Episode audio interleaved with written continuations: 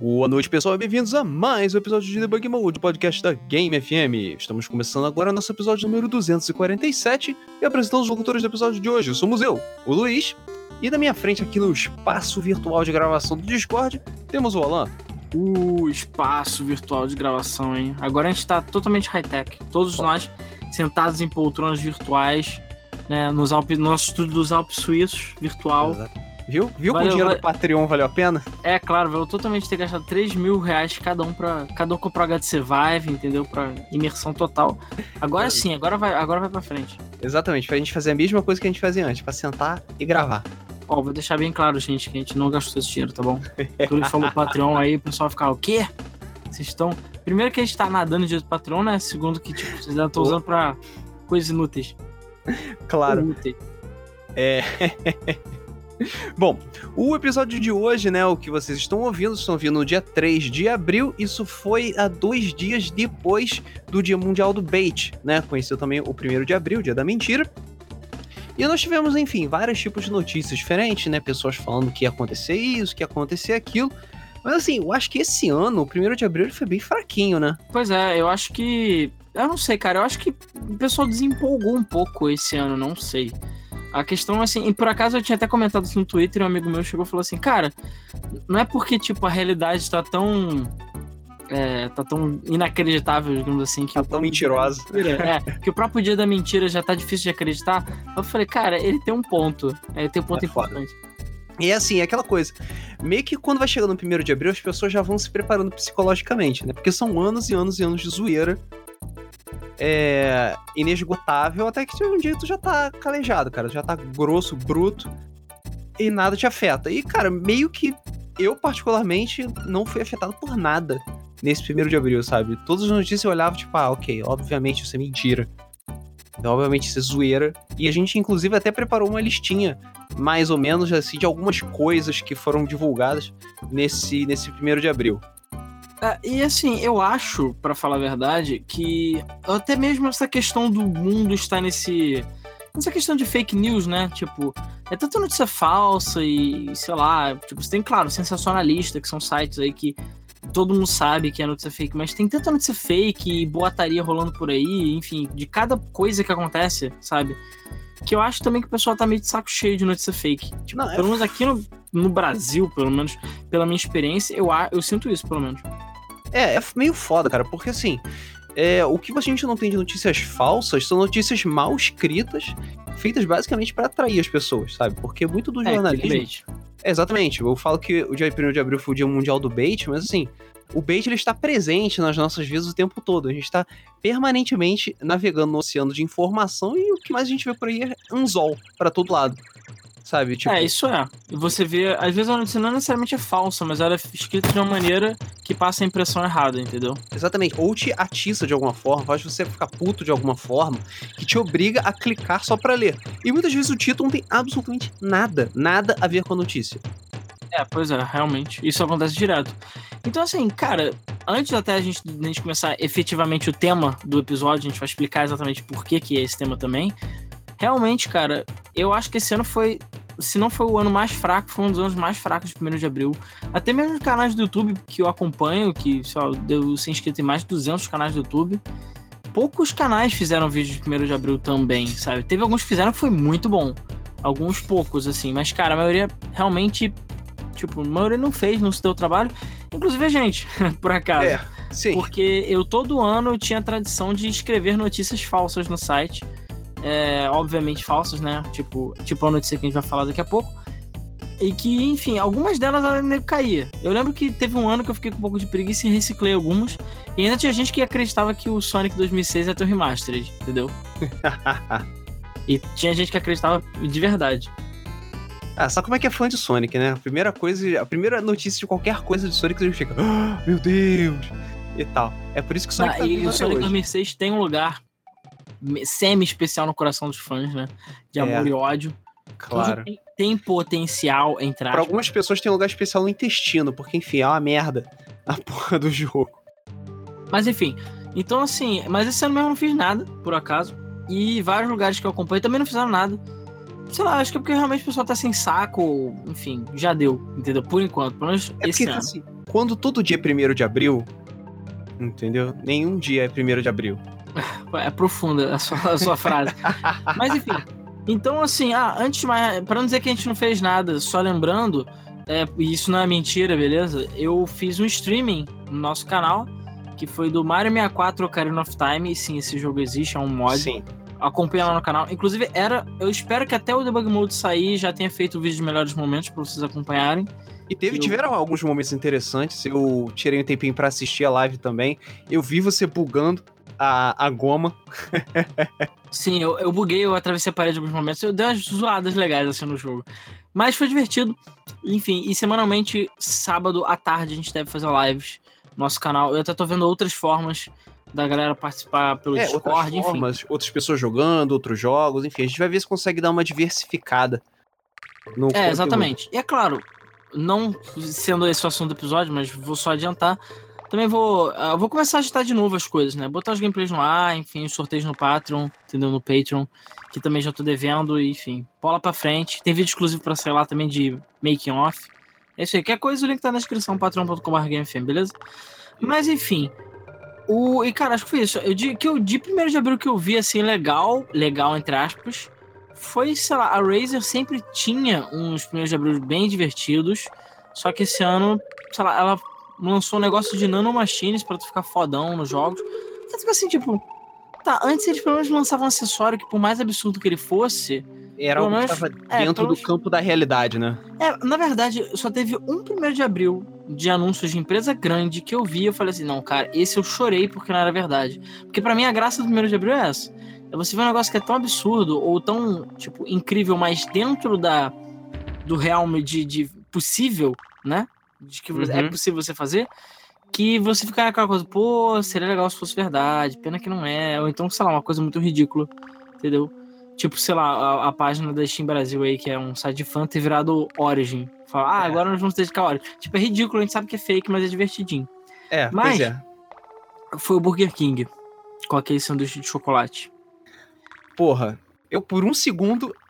Por um segundo eu achei que fosse verdade. Eu também, por um, por um momento eu acreditei. Pra quem não sabe, é só olhar no site do Burger King, no, no Facebook deles. É, é internacional, então eles têm todos os Burger Kings. Eles anunciaram que exclusivamente no dia 1 de abril ia ter um Whopper, né, que é o sanduíche deles, é o Big Mac deles, de chocolate. Aí o pão é de chocolate, Páscoa. É, o. É, pois é, porque caiu na paz. O pão é de chocolate, a, o hambúrguer é de brownie, é, Isso. os tomates eram caramelizados, enfim, a parada assim. As cebolas eram. Eu não lembro agora que cebola Era um anéis de chocolate branco, o tomate era fatias de Isso. laranja caramelizadas. Cara, enfim, do caralho o negócio, molho de chocolate. Cara, o negócio assim, de dar água na boca. Pena que é fake. Mas eu espero que. A, a- como é que é o nome? A, a atenção que chamou foi tão grande que eu espero que o Burger King, quem sabe, não faça isso de verdade. Uma edição especial, né? Porra, já fizeram o sanduíche de bacon e a batata de ovo maltine com chocolate. Cara, Nossa. mas assim, o sundae de bacon ah, é uma coisa que realmente existe. Ele não veio da zoeira, eu acho. É, mas veio da zoeira sim, cara.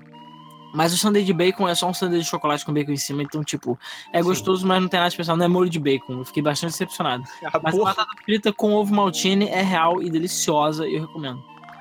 É, Pode ir lá, tu pede aquele balde de batata, pede com ovo maltine em cima. Cara, é muito bom. Então tá bom. Mas enfim. É, a- o, qual foi o motivo desse episódio no final das contas? Por que a gente tá falando também de 1 de abril e, enfim, tá falando de baboseira agora? Por causa de uma notícia que eu diria que, claro, entre os leigos, né, é- é, e entre a galera que é men- menos informada, e é claro, a galera que não acompanha a Game FM, porque a galera que acompanha a Game FM sabe disso, porque é a galera que é informada, Exato, é a nata. é a Nata, a Nata Gamer, pois é. A galera o, começaram a compartilhar na internet e teve muita gente que caiu na notícia que, no caso, até onde eu sei, né? Não sei se veio de outro lugar, que foi do site A Casa do Cogumelo, que é um site até conhecido, que falando que a Disney tinha comprado a Nintendo. É, assim, é, todo mundo sabe que a Disney atualmente, né, é o Thanos do mundo do entretenimento. E tudo que ela quer é juntar todas as gemas do infinito para poder ter o controle final sobre o mundo do entretenimento, é, tanto cinematográfico, musical e o caralho. E a Disney comprou a Fox ano passado. É, pois é, a Disney, a Disney, na verdade, enfim, a Disney já sempre foi uma, uma máquina, um monstro, né?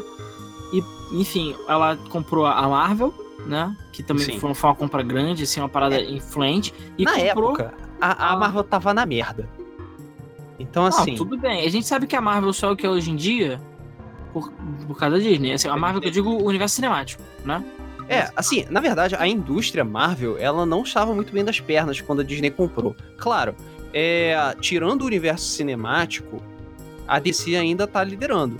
Mas o universo cinemático da Marvel foi essencial para aumentar a popularidade dela, assim, infinitamente. Peraí, sério que a DC é... tem mais dinheiro que a Marvel? Cara, ela faz mais sucesso em quadrinhos, ela faz mais sucesso em animações, o... ela faz mais sucesso no marketing dela de forma geral. Enfim, é só Caraca, realmente no cinema. Eu não sabia disso, cara. é só realmente no cinema mesmo que a, que a Marvel tá dando surra de pau mole na DC. Em todos os outros aspectos, a DC é melhor.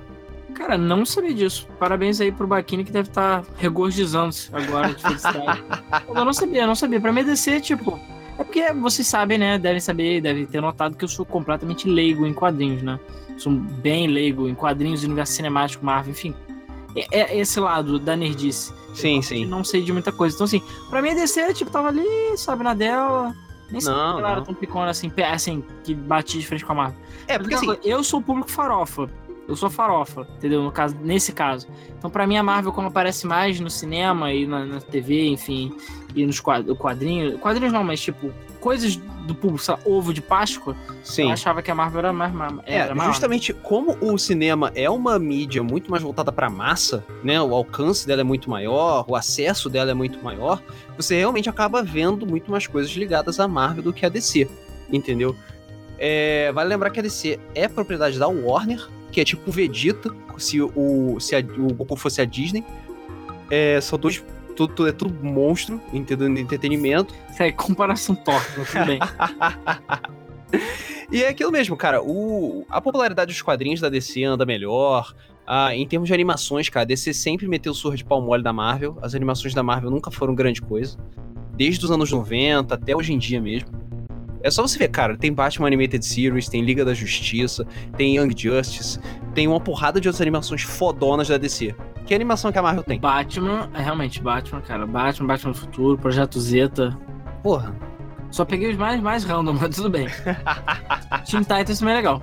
Teen Titans, verdade. Mas não o Teen Titans atual, não. O Teen Titans sério. Entre cara, Teen Titans. anime, né? Finge que Teen Titans Go não existe, cara. Não serve pra nada. Mas assim, é, voltando pro, voltando pro tema do episódio, né? A notícia que surgiu é de que a Disney teria comprado a Nintendo. Né, e muita gente ficou, ah, meu Deus, acabou, a Nintendo morreu. Meu Deus, a Disney agora é dona de tudo, ela ganhou, ela venceu, acabou. Tal, é, apesar que, só né, terminando que a gente, o fio da meada que a gente tava falando, né? A Disney comprou a Pixar, né? Que foi uma grande compra, a Marvel, a Lucasfilm, né? Que é Star Wars. Isso. E a Fox agora recentemente, né? Exatamente. É, todos os outros a gente meio, tipo, era absurdo, mas não era tão absurdo. Assim, eu acho que para mim a compra da Fox foi tipo explodiu a minha mente, cara. Eu não tava esperando mesmo que isso fosse acontecer. É, eu também não. Até porque a Fox é uma, empresa muito grande, né? Tudo bem que eles não compraram a parte de, enfim, de jornalismo deles, que foda-se, é um lixo mesmo. Mas é. todo o resto e a quantidade de franquias absurda é grande. Apesar que todo mundo sabe por que, que ela comprou a Fox porque ela queria os direitos da Marvel, do, dos outros personagens da Marvel de volta, né? Quarteto Fantástico, Homem-Aranha o caralho. Foi tipo venda casada, então, né? É, é, não, mas, cara, tu acha que não foi por isso? Juntaram o útil ao agradável. a Fox não dava o pé nem por um caralho. Lançou um filme lixo que tava destruindo a imagem do Quarteto Fantástico cacete. Só pra, só pra não largar o osso. Exatamente. Não, então, assim, é, cara, ele falou: quer saber? A gente pode comprar essa porra, compra, foda-se. Agora sim, é, Arquivo X é canon com com a joia a infinita. Scully é princesa da Disney. É, é verdade, Scully agora é princesa da Disney, exatamente. Assim como a rainha Alien. A rainha Alien também é princesa da Disney também agora. É... Foda. Fala pra caralho. Né? Mas enfim, tanto que, assim, uma curiosidade bem rápida em relação a quadrinhos é que na época que tava rolando aquele filme merda do Quarteto Fantástico e tudo, os quadrinhos do Quarteto Fantástico na Marvel tinham sido cancelados. Tipo, acabou, fechou a história, eles não vão mais aparecer. E agora que a, a Fox foi comprada pela Disney, né? Olha só quem é que tá voltando. Já estão preparando uma série nova de Quarteto Fantástico nos quadrinhos para retornar, papapá é o caralho. E eu não vou ficar surpreso se começar a aparecer filme do Quarteto Fantástico, não. Claro que vai aparecer. E dessa vez deve ser decente, ó, pelo menos, né? Apesar que, É. desculpa, gente, quem gosta de Quarteto Fantástico, acho que Quarteto Fantástico estão, tipo, é. Cara, Quarteto Fantástico, o problema de Quarteto prefiro os incríveis, hein? Os incríveis são melhores. é porque Quarteto Fantástico envelheceu mal pra caralho. Esse que é o problema. Entendeu? Não conseguiram ainda atualizar aquela ideia de tipo família com superpoderes, e aí todo feliz, o coisa é depressivo porque ele é pedra. Mas é, porque ele deve. Ele, ele. Como é que é? Ele mija pedra no rim todo dia, entendeu? Ele mija areia todo dia. Deve ser funk horrível. A dor excruciante. Enfim, por isso que ele tá sempre com raiva. Mas, Exatamente. mas tem, cara. Existe uma atualização muito boa do Quarteto Fantástico. Os Incríveis, vai ser o 2 agora. E modernizaram, mesmo o estilo dos Incríveis sendo clássico. Ou seja, pau no cu Exatamente. da Fox, ou enfim, seja lá quem for. E desculpa, o Silvestre Prateado é um bostão. Ele é basicamente um garfo hum- humano. Cara, cara, Ele só fica arranjando comida lá pro outro lá, o Galáctico, que não faz sentido, desculpa, gente. garfo, mano. É. E ele anda pelado. E é meio constrangedor. É porque ele é um garfo, né? A gente diz assim, o garfo usando É, mas ele é o. O Silvestre Prateado é um garfo voador. É meio É óbvio isso aí. Ou, é, se não for um garfo, é uma colher. É apenas uma pataria, entendeu? Ele serve pra quê? Pra trazer comida pro Galácticos, não é? Não é pra isso. é a prata da casa. É a prata da casa. Pois é. Porra, é tanto planeta pra pegar que é logo a Terra, cara. Cheio de merda, todo cheio de cocô de podre dentro. Vai dar ai, pra ai. ele. É que nem É por isso mesmo, porra. entendeu? O- Tu não sabe se o Galactus curte o podrão também, porra? Porra, come Júpiter, maluco. Júpiter dá uma enchida. Dá, não, porque dá gases. Ah, dá, entendi. Caralho, sério, que, que merda, mano. Que piada horrível. Mas enfim, é, a gente mas tá enfim. falando da porra da Nintendo, da Disney, e 1 de abril, entendeu? É, e a questão é que muita gente caiu nesse, nesse conto aí de que a Disney comprou a Nintendo. Que querendo ou não, sim, é plausível, sim, a, a Disney comprar a Nintendo, entendeu? Não é algo fora da realidade, não. É, falando em termos de bufunfa, né? Vamos aqui falar de um pouquinho de números. É, a Disney tem dinheiro pra caralho. Tipo, pra caralho, pra caralho, pra caralho. Cara, a, a Walt Disney Company, tipo, o valor de mercado dela é 154 bilhões de dólares. Sabe? Isso dá quase 500. Mais, na verdade, de 500 bilhões de reais. É, Foda-se, sabe? É com certeza mais da metade da África.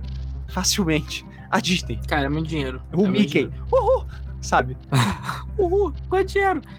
Mas, cara, é assim, a gente já viu até, eu não lembro agora se foi no outro episódio, se foi no mesa, que a gente escolhendo outras empresas, a gente viu que de empresas de outras coisas, tipo, sei lá, Unilever, essas coisas assim, de outros produtos alimentícios, caramba, elas têm muito mais dinheiro do que a Disney. Mas no ramo de entretenimento, a Disney é uma das maiores, o Warner também. E Sim. convenhamos, quem vai comprar a. Se alguém fosse comprar a Nintendo, quem iria comprar seria a indústria do entretenimento. Dificilmente essa empresa, sei lá, a Kraft, que é dona da Kellogg's, entendeu? Ou Unilever, dificilmente ia, ia- ia comprar a Disney. Assim, a, a Disney não, assim. a Nintendo, dificilmente. Na verdade, é, é, isso pode acontecer, mas é mais ou menos. Porque assim, a Vivendi, né, que foi aquela que quase. Quem acompanha a Game FM sabe que a Vivendi quase comprou a Ubisoft, né? Ela meio que tava lá, tava lá, tava lá, e aí desistiu no último momento. É. Ela. Ela meio que não é uma indústria de, tradicionalmente de eletrônicos. Sabe? Ela é uma indústria de qualquer porra. Não, mas a Vivendi já teve empresa de games debaixo do, da asa dela, Activision. Sim, já teve. Mas ela não é uma empresa que foi criada no ramo do eletrônico, entendeu? É, pra começar, a Vivendi ela existe desde a época de Napoleão. Foda-se. Napoleão É, e ela vendia água, então também acho que meio que foda-se, né? Exatamente. Ela era tipo, sei lá, a, a- aquela a Lindóia, sabe? Ela era tipo água de É Lindóia. tipo, a Vivendi é tipo a Lindóia. Abre coach, fecha coach. Caralho. Só que, tipo, com esse- dinheiro, esse episódio tá cheio de pérolas. com dinheiro e baguete pra caralho. Então, Dinheiro e baguete. Então assim, qualquer empresa que Coçou. Meus coração.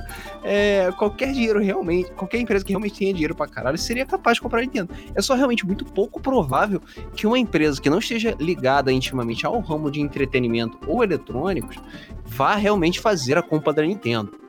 É, cara, porque por mais que os ricos excêntricos tenham impulsos de, ah, porra, não tô, tô com insônia, vou comprar um Jaguar, sabe? É, apesar de acontecer esse tipo de coisa, eu vou comprar um Burger King pra mim e fechar ele todo. Apesar de existir esse tipo de coisa, 67 bilhões de dólares não é assim, tipo, fácil de você comprar. Não é, não é desse jeito. Então, Então, assim, mesmo Porque assim, você tem humanos, pessoas que têm dinheiro suficiente para comprar. Tipo, sei lá, Bill Gates mesmo. Bill Gates, ele, tipo, fica um dia sem ajudar a África e ele já pode comprar Nintendo, entendeu? E você pega aqueles malucos lá que são donos de, da Televisa, do caralho, quatro são os homens mais ricos do mundo, um Elon Musk da vida, que gasta alguns bilhões só jogando foguetinho no espaço e brincando de pipa, entendeu? Pois é.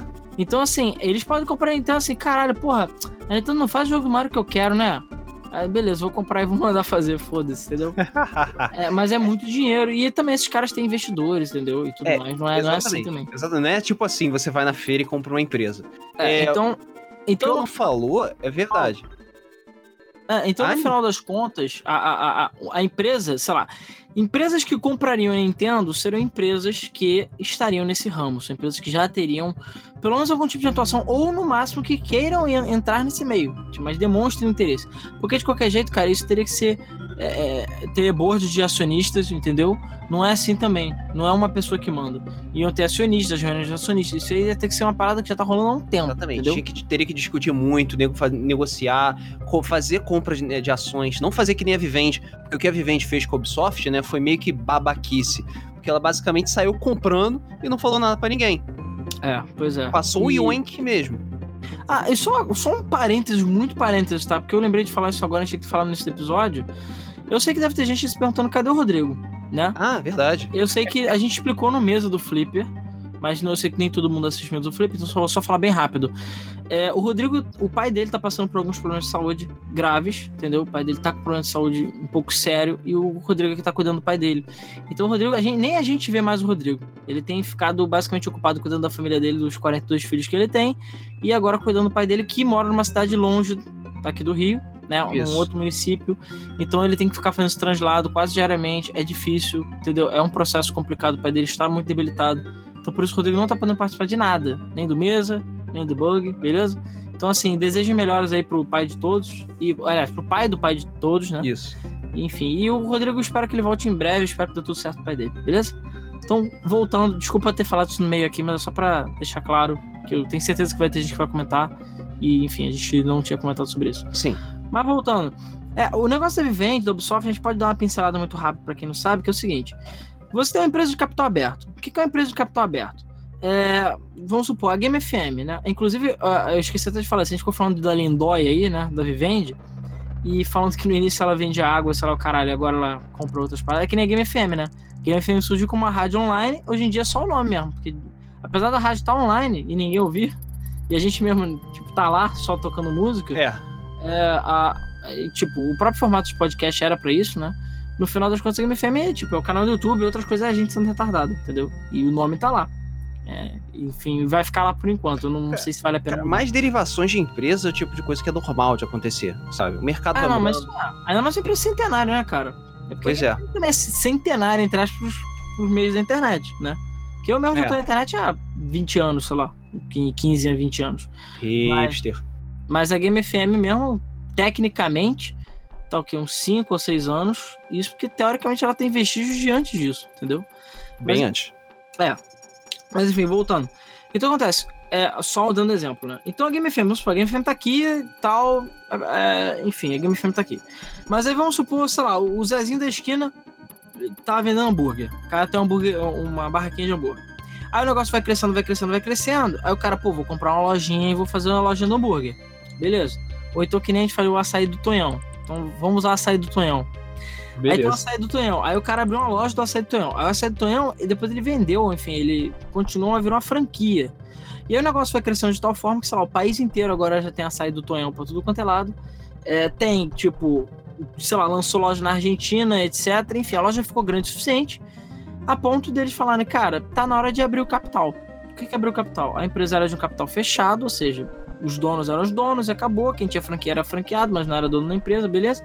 Mas para atrair investimento, ganhar mais dinheiro atrair investidores, a empresa, a partir de um certo tamanho, que eu não sei de cabeça aqui, mas a partir de um certo tamanho, ela pode abrir o capital dela, né? Que é um processo também longo e que custa dinheiro, mas, por exemplo, eu acho que é Venâncio, se eu não me engano, que é uma farmácia conhecida aqui, ou foi a Droga Raia, que eu não sei se ela chega a ser é, em outros estados aqui no Brasil, mas ela abriu o capital dela não tem muito tempo, entendeu? Deve ter um ou dois anos. E é uma farmácia. Então, assim, existem ações. Então, você tecnicamente pode ser dono da empresa. É. Então, assim, Quando a empresa abre o capital dela, ela. Por que, que ela abre o capital? Porque, primeiro, isso aumenta o valor de mercado dela. Então a empresa vale, sei lá, 10 reais, vale 100 reais. O fato de outras pessoas começarem a entrar e comprar partes da empresa, como o valor é especulativo, né? A pessoa vai ver, pô, começou vendendo lá as ações por 100 reais lá sair do Tonhão. Mas aí a galera começou a comprar tanto que depois o cara comprou, daqui a dois meses ele vendeu por mil. Então agora, ó, já saiu de 100 para mil. Então agora, para você comprar ação, todo mundo bota o preço de mil. E a empresa vai ganhando valor de mercado. Enfim, é tudo especulação, né? E aí eu tô explicando isso por quê? Porque quando você abre o seu capital, a sua empresa agora está aberta para o mundo. Então, se alguém quiser e alguém tiver esse poder, você uma pessoa, outra pessoa pode se tornar a dona da empresa, entendeu? Então, assim, como o capital está aberto, claro, quando você tem os investidores, né, as pessoas que são fundadores da empresa, você divide as ações. Então, se você quiser garantir, você pode falar: não, eu tô com 51% da empresa e eu vendo só 50%, entendeu? Aliás, eu vendo 100%, mas no caso eu compro, enfim, eu recompro é, exatamente. Você tem a posse de tantos por cento de ações. Pode ser 51%, pode ser 30%, 15% e tal. É, depende da quantidade de cotas que você quer dividir e para quantas pessoas você quer dividir essas ações. É, e exatamente. Então, assim, a questão é que quando você divide é, essas cotas e tudo mais, e normalmente empresas muito grandes, os donos, né, os, os fundadores, dificilmente tem 50%, normalmente o cara tem 10%, 13, entendeu? 3. Os caras não têm muito por cento, ou seja, nem são mais donos da própria empresa. Eles podem ter uma cadeira para dar opinião, né? Porque, enfim, você tem os caras que. Porque eu não vou entrar em todos os detalhes de ações, né? Porque você tem um tipo de ação que é só você ter uma ação e o papel para você ter dinheiro e depois vender, e você tem a ação que você ganha lugar na, em votações. Então, por exemplo, a sei lá, a própria Disney, que tem capital aberto, fala assim: ah, então, nós vamos fazer agora mais 10 filmes da Marvel. Vocês concordam? Não concordam? Por aí vai. Eles têm planos. E aí eles têm que apresentar para os investidores o tipo: ah, não, olha, esse, o plano desse ano é ganhar 100, mil, 100 bilhões de dólares. Por isso, isso, isso. E por aí vai. Porque se os principais acionistas não concordarem, eles podem vetar, entendeu? Exatamente. É, os gravatas, né, que a gente tanto fala em mesa do Flipper, Debug Mode, são esses caras entendeu? São os investidores, são os executivos que discutem o plano e as ações da empresa de acordo com, enfim, valores, estatísticas, o que está rendendo, o que, que não está rendendo. E aí eles escolhem o que, que continua, o que, que não continua na empresa. Às vezes é. as decisões são legais, às vezes nós achamos que as decisões são idiotas, porque eles não. É, porque por mais que eles tenham acesso a números e tal, eles não necessariamente conseguem ver todo o escopo da, do, enfim, dos negócios deles, né? Ah, e tem muita gente que é investidora que é só investidor, cara. O cara é caipira, sei lá, e não entende nada de videogame, enfim, ou da Disney, compra porque, ah, eu tô com dinheiro aqui quero comprar ação, entendeu? E o quer cara vai investindo, é, quero ganhar mais dinheiro. E tem muita, e a maioria dos investidores que são caras que só trabalham com isso, tipo os gravatas lá de Wall Street, o caramba, os caras não querem nem saber o que a empresa faz, nem sabem o que a empresa faz. Eles só querem resultado. Olha, eu dei 50 pratos, eu quero ganhar 100. Acabou. É isso que eu quero no final, não interessa o que você tem que fazer. Por isso que EA, é, enfim, Activision e outras empresas fazem decisões tão estúpidas às vezes. Ubisoft, porque são normalmente pessoas que não são do ramo, que não estão lá jogando, que não entendem como funciona o mercado, que estão tomando as decisões. O cara fala, cara, tem que lançar esse jogo até o Natal, foda-se, porque a gente tem que aproveitar as vendas do Natal. Porque Natal dá mais dinheiro. É, o jogo custou 100, 100 milhões, mas ganhou 200, já valeu, foda-se. Foda-se que arruinou a franquia. Tipo Battlefront, que lança... sabe? É, foda-se que lançou a franquia todo ano, entendeu? Tipo Assassin's Creed, até cansar, até secar a porra da fonte. Mas a gente quer que no final do ano tenha, tipo, gastei 100, ganho 200. Pronto, eu quero ter lucro, não interessa como, entendeu? E eu tô falando isso tudo por quê? Porque quando você tem uma empresa de capital aberto, como eu falei, você está à mercê de ser comprado por outras pessoas, né? Ou perder o, o, dono, né? Não ser mais dono da sua própria empresa. E quando o cara é acionista majoritário, não interessa se ele tem lugar na cadeira ou não tem. Normalmente, o que acontece é que se o cara é acionista majoritário, ele manda, ponto final. Pode ser que nem o Congresso, que os caras decidem um monte de coisa, mas se o Temer lá, se o presidente falar não quero, não quero, entendeu? Foda-se. É, mais ou menos. Mas a ideia é mais ou menos. O que eu digo é que o presidente pode vetar. Então, assim, normalmente as, as empresas elas podem até apresentar ideias e tudo mais. Mas se o acionista majoritário não quiser, a empresa se fudeu, sabe? Ele pode fazer o que ele quiser com a empresa. E ele pode falar, não, cara, agora eu quero que faça um jogo de Mario todo dia, entendeu? Todo mês tem que sair um jogo de Mario. Foda-se. A Nintendo a vai, empresa... vai fazer bolinho a partir de agora. É, e é, e é, tipo, a empresa não tem muito que ela possa fazer, porque o cara é dono da empresa. Entendeu? Mesmo que você traga a ruína. Claro, existem medidas de segurança para isso. Existe board de gravatas né, de investidores. existem regras, existem contratos, ou seja, às vezes, eu, tipo, se o cara tá fazendo merda, ele pode ser expulso, sim, e perder É, as exatamente. dele. Não é Então, assim, bagunça e também não funciona que nem nos filmes que, tipo, o maluco é acionista majoritário, foda-se, ele, man, ele é Deus ali. É, não, não é assim. Mas assim, a questão da Vivendi e da Ubisoft, só rapidamente, é porque a Vivendi, é, Activision saiu, né? A Vivendi estava vendendo a Activision, porque pra ela não tava valendo mais a pena. A Activision se recomprou com uma manobra lá maluca. E Isso. ela virou uma empresa independente. Ela é Blizzard, né? Só uma coisa só. E aí a Vivendi desde então estava de boa, na quietinha. Mas, como ela é empresa francesa, a Ubisoft é empresa francesa, e a Ubisoft cresceu muito nos últimos anos, ela começou a crescer o olho. E lentamente foi comprando ações da Ubisoft. Só que acontece que existe uma coisa chamada é, aquisição hostil, né? Existem, por mais que seja putaria, que nem guerra, existem pequenas regras. A guerra, você, teoricamente, não pode atirar em alguém que tá caindo de paraquedas. Né, Battlegrounds, mas enfim. Normalmente você não pode atirar em alguém que tem paraquedas porque existem regras. Existe tipo um código de honra. E nesse caso também, se não, cara, uma empresa comprava outra, comprava outra, comprava outra, ele ia fazer um holding lá, uma um monopólio e fudeu tudo. Tanto que tem gente que não gosta, não gostou dessas compras da Disney, da Fox, mas porque é monopólio. E ela vai começar a monopolizar. Então, cara, ela vai começar a editar. Então, só um, um exemplo que eu vi, a Disney é uma empresa que parece que é muito escrota com cinemas, os, a- a- os estabelecimentos. É, elas não só, ela não só exige uma, uma taxa maior da, do- da bilheteria, né? Vamos Os filmes dela, os filmes dela são mais caros pra exibir. é, eles são mais caros pra exibir, eles exigem mais bilheteria. Então, por exemplo, eles ficam com 10% da bilheteria. Aí a Disney fica com 15, entendeu? 20. Então tem muito cinema que começou a se recusar a assistir coisa, é, botar coisa de. Mas aí se recusa, aí a Disney fala, então beleza, então a gente não vai mandar mais nada pra vocês aí. Então os principais filmes do mercado, que muitas vezes são filmes que bombam, né? Tipo Marvel e tudo mais, fazem sucesso Star Wars, elas não vão mais exibir naquele cinema, o cinema meio que se fode. E por aí vai. Então, assim, existem essas práticas eh, shady que acontecem por trás, que realmente o fato de você ser um monopólio é um problema. Então a Vivendi, no caso da Ubisoft, ela estava lentamente tentando adquirir a Ubisoft e ela estava quase conseguindo, entendeu? E no caso dos próprios Guillemot, enfim, a família não tinha capacidade de comprar de volta, né? Não é todo mundo que tem bala na agulha para chegar e recomprar uma empresa que tem bilhões de, de valor de mercado, não dá. E você não dá para você chegar e fingir e falar: "Ah, eu fico devendo, sabe? Depois eu dou". Não é assim que funciona também. Até porque as ações têm que sair de alguém, alguém que é dono delas vai vender. Isso. Então, cara, não tinha como eles se protegerem. Eles pediram até a ajuda da corte francesa, que no final das contas parece que foi ela que interviu e houve um acordo. E no final a Vivendi até vendeu todos as- os shares dela e foi embora, entendeu? E a Tencent até comprou um pedaço da Ubisoft. Então, assim, aí só lembrando, a Gameloft foi comprada pela Vivendi toda e a galera que tava lá até saiu. Então, assim, acontece muito disso. A empresa é comprada e a galera debanda porque o pessoal não quer, enfim, outras pessoas mandando e por aí vai. No caso da Disney, eu acho que pra Marvel fez muito bem. Mas, por exemplo, Star Wars, eu não sei. Ela, graças a, a isso, o Star Wars foi pra EA, que eu não sei se foi uma coisa positiva. O- os filmes do Star Wars, na minha opinião, estão perdendo qualidade sim, sabe? O Rogue One foi muito legal, mas o último, o Last Jedi, eu achei muito fraco, muito problema de plot, sabe? Uma história muito ruinzinha. Eu faria uma história melhor, sem sacanagem. entendeu? Assim, é, a compra da Disney, né? A compra de Star Wars pra Disney teve altos e baixos. A LucasArts foi fechada, o que com certeza é um baixo, né? Vai fazer uma falta tremenda aí no mundo dos games, Já está fazendo. né? É, os novos filmes têm coisas boas e ruins, né? O, é, como o Alan falou, Rogue One é um filme excelente. Excelente, recomendo pra todo mundo. Os filmes novos, 7 e 8, eles têm, são bastante divisivos, mas assim, vale lembrar que antes da, da, da Disney comprar Star Wars, era a, a os prequels, né? A primeira trilogia, 1, 2 e 3. Que, cara, eram filmes bem merdas. O terceiro é razoável? É, mas os outros dois são merdas pra caralho. Então, assim, ou ficar na mão do George Lucas, ou ficar na mão da Disney, eu prefiro que fique na mão da Disney. É, o É. Jorge Lucas, né, é aquela coisa, não vamos dizer que ele tava fazendo coisa boa também, que não tava, que ele não.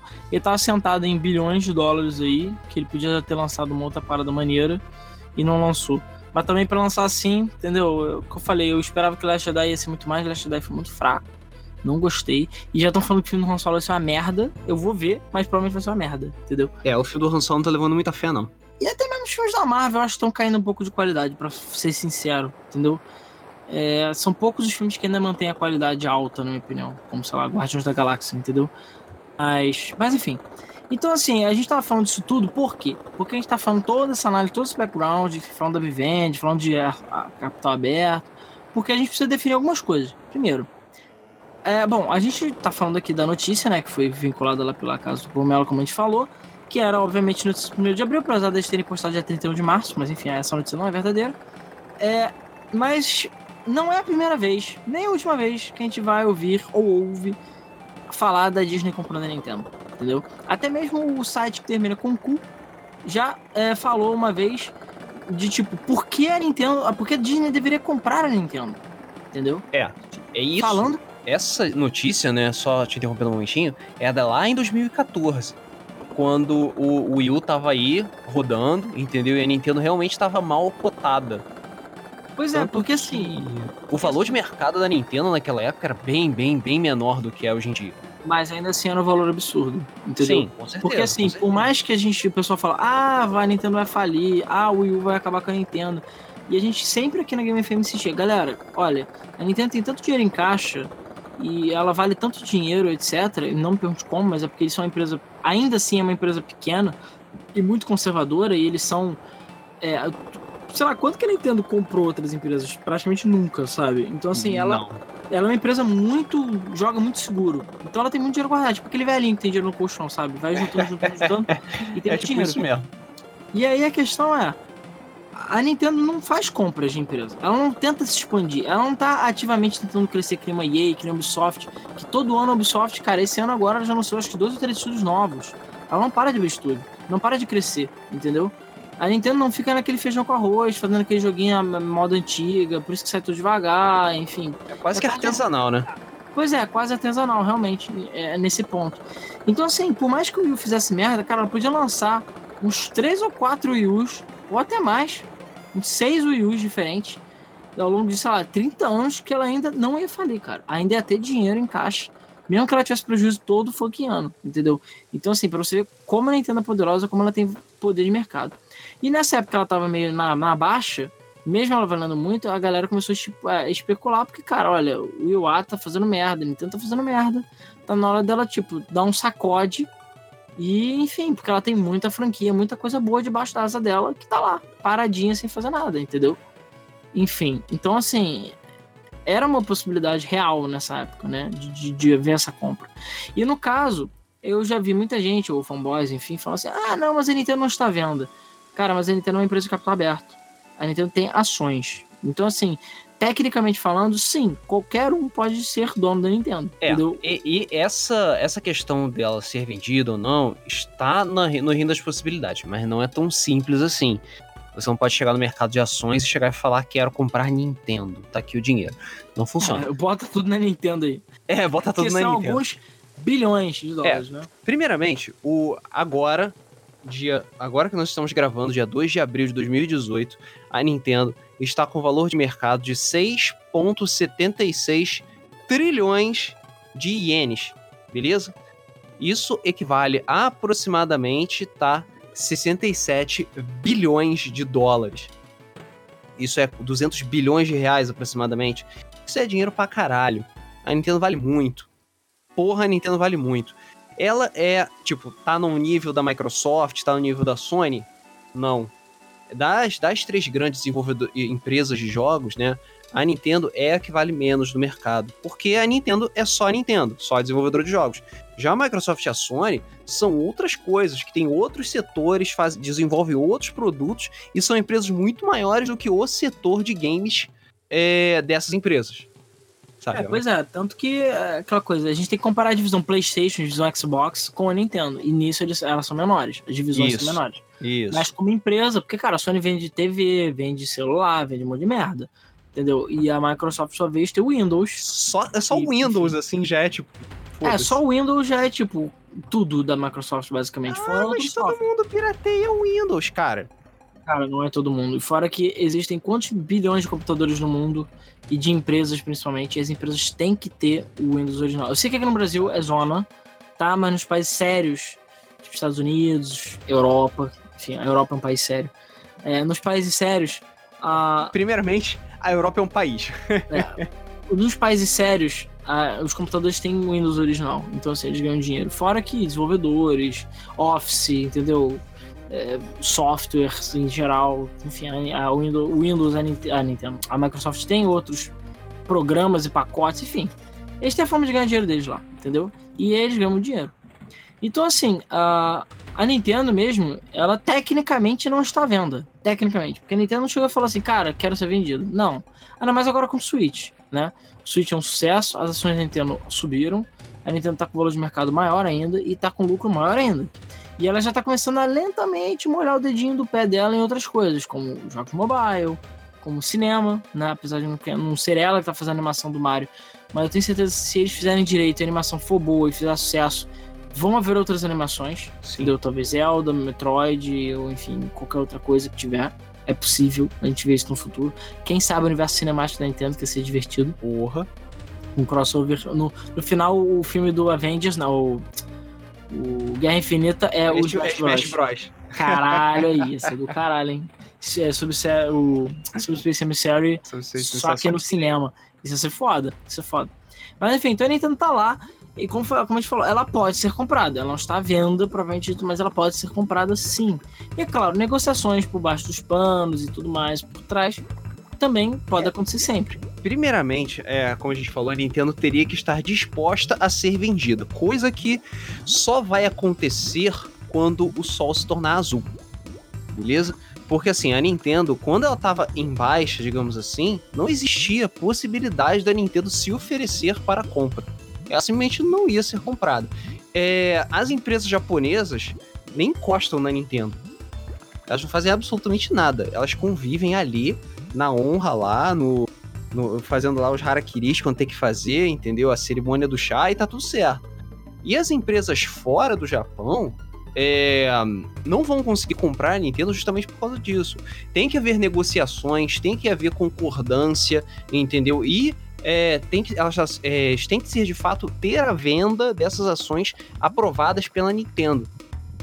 Coisa que simplesmente não vai acontecer. Tá? Não só por falta de vontade da Nintendo, mas como eu falei, a Nintendo agora tá valendo pra caralho. 66 bilhões de dólares para você ter. Ninguém. Assim, tem empresa que tem esse dinheiro? Tem. Tem empresa que tem esse dinheiro os ativos da Disney com certeza são suficientes para cobrir o valor de mercado da Nintendo. Só que esse dinheiro pra caralho, cara. A empresa não vai chegar assim e pegar 66 bilhões assim do cofre de sacanagem e jogar assim no chão. Não funciona assim. É... Para você ter uma ideia, essas compras de empresas grandes que a Disney fez, tipo Fox, é, Star Wars e tal, não passaram da casa de 20 bilhões. E 20 bilhões já é um valor completamente fora da realidade. Então você imagina quanto seria necessário para uma empresa comprar a Nintendo.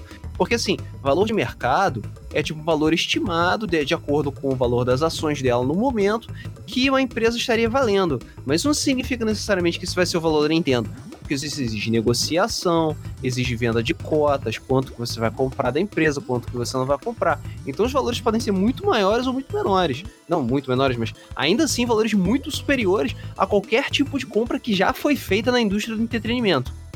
Ponto. É, e só lembrando que a LucasArts foi 4 bilhões, né? Foi tipo troco da feira. É, exatamente.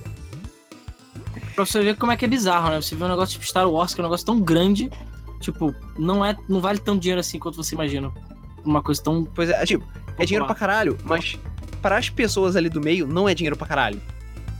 Sabe? É como se, tipo, nós aqui somos o Kuririn e assistindo, tipo, o Goku lá, já Super Saiyajin azul, ligando o Ultra Extinto, lutando contra os deuses e, tipo, a gente é. É isso aí, Yantia, Ou Yajirobe. É. Yajirobe ainda é gordo e feio, entendeu? é gordo, feio e fudido. Mas enfim, então a, a questão toda é. Tá, ok. Analisando a notícia friamente, né? Como eu falei, a gente já sabe que é 1 de abril, mas será que seria possível a Disney comprar a Nintendo? Tipo, isso é uma possibilidade real? Sim, em termos de valores, dinheiro, bufunfa, grana, gaita, peita, sim, é possível. Mas é aquela coisa.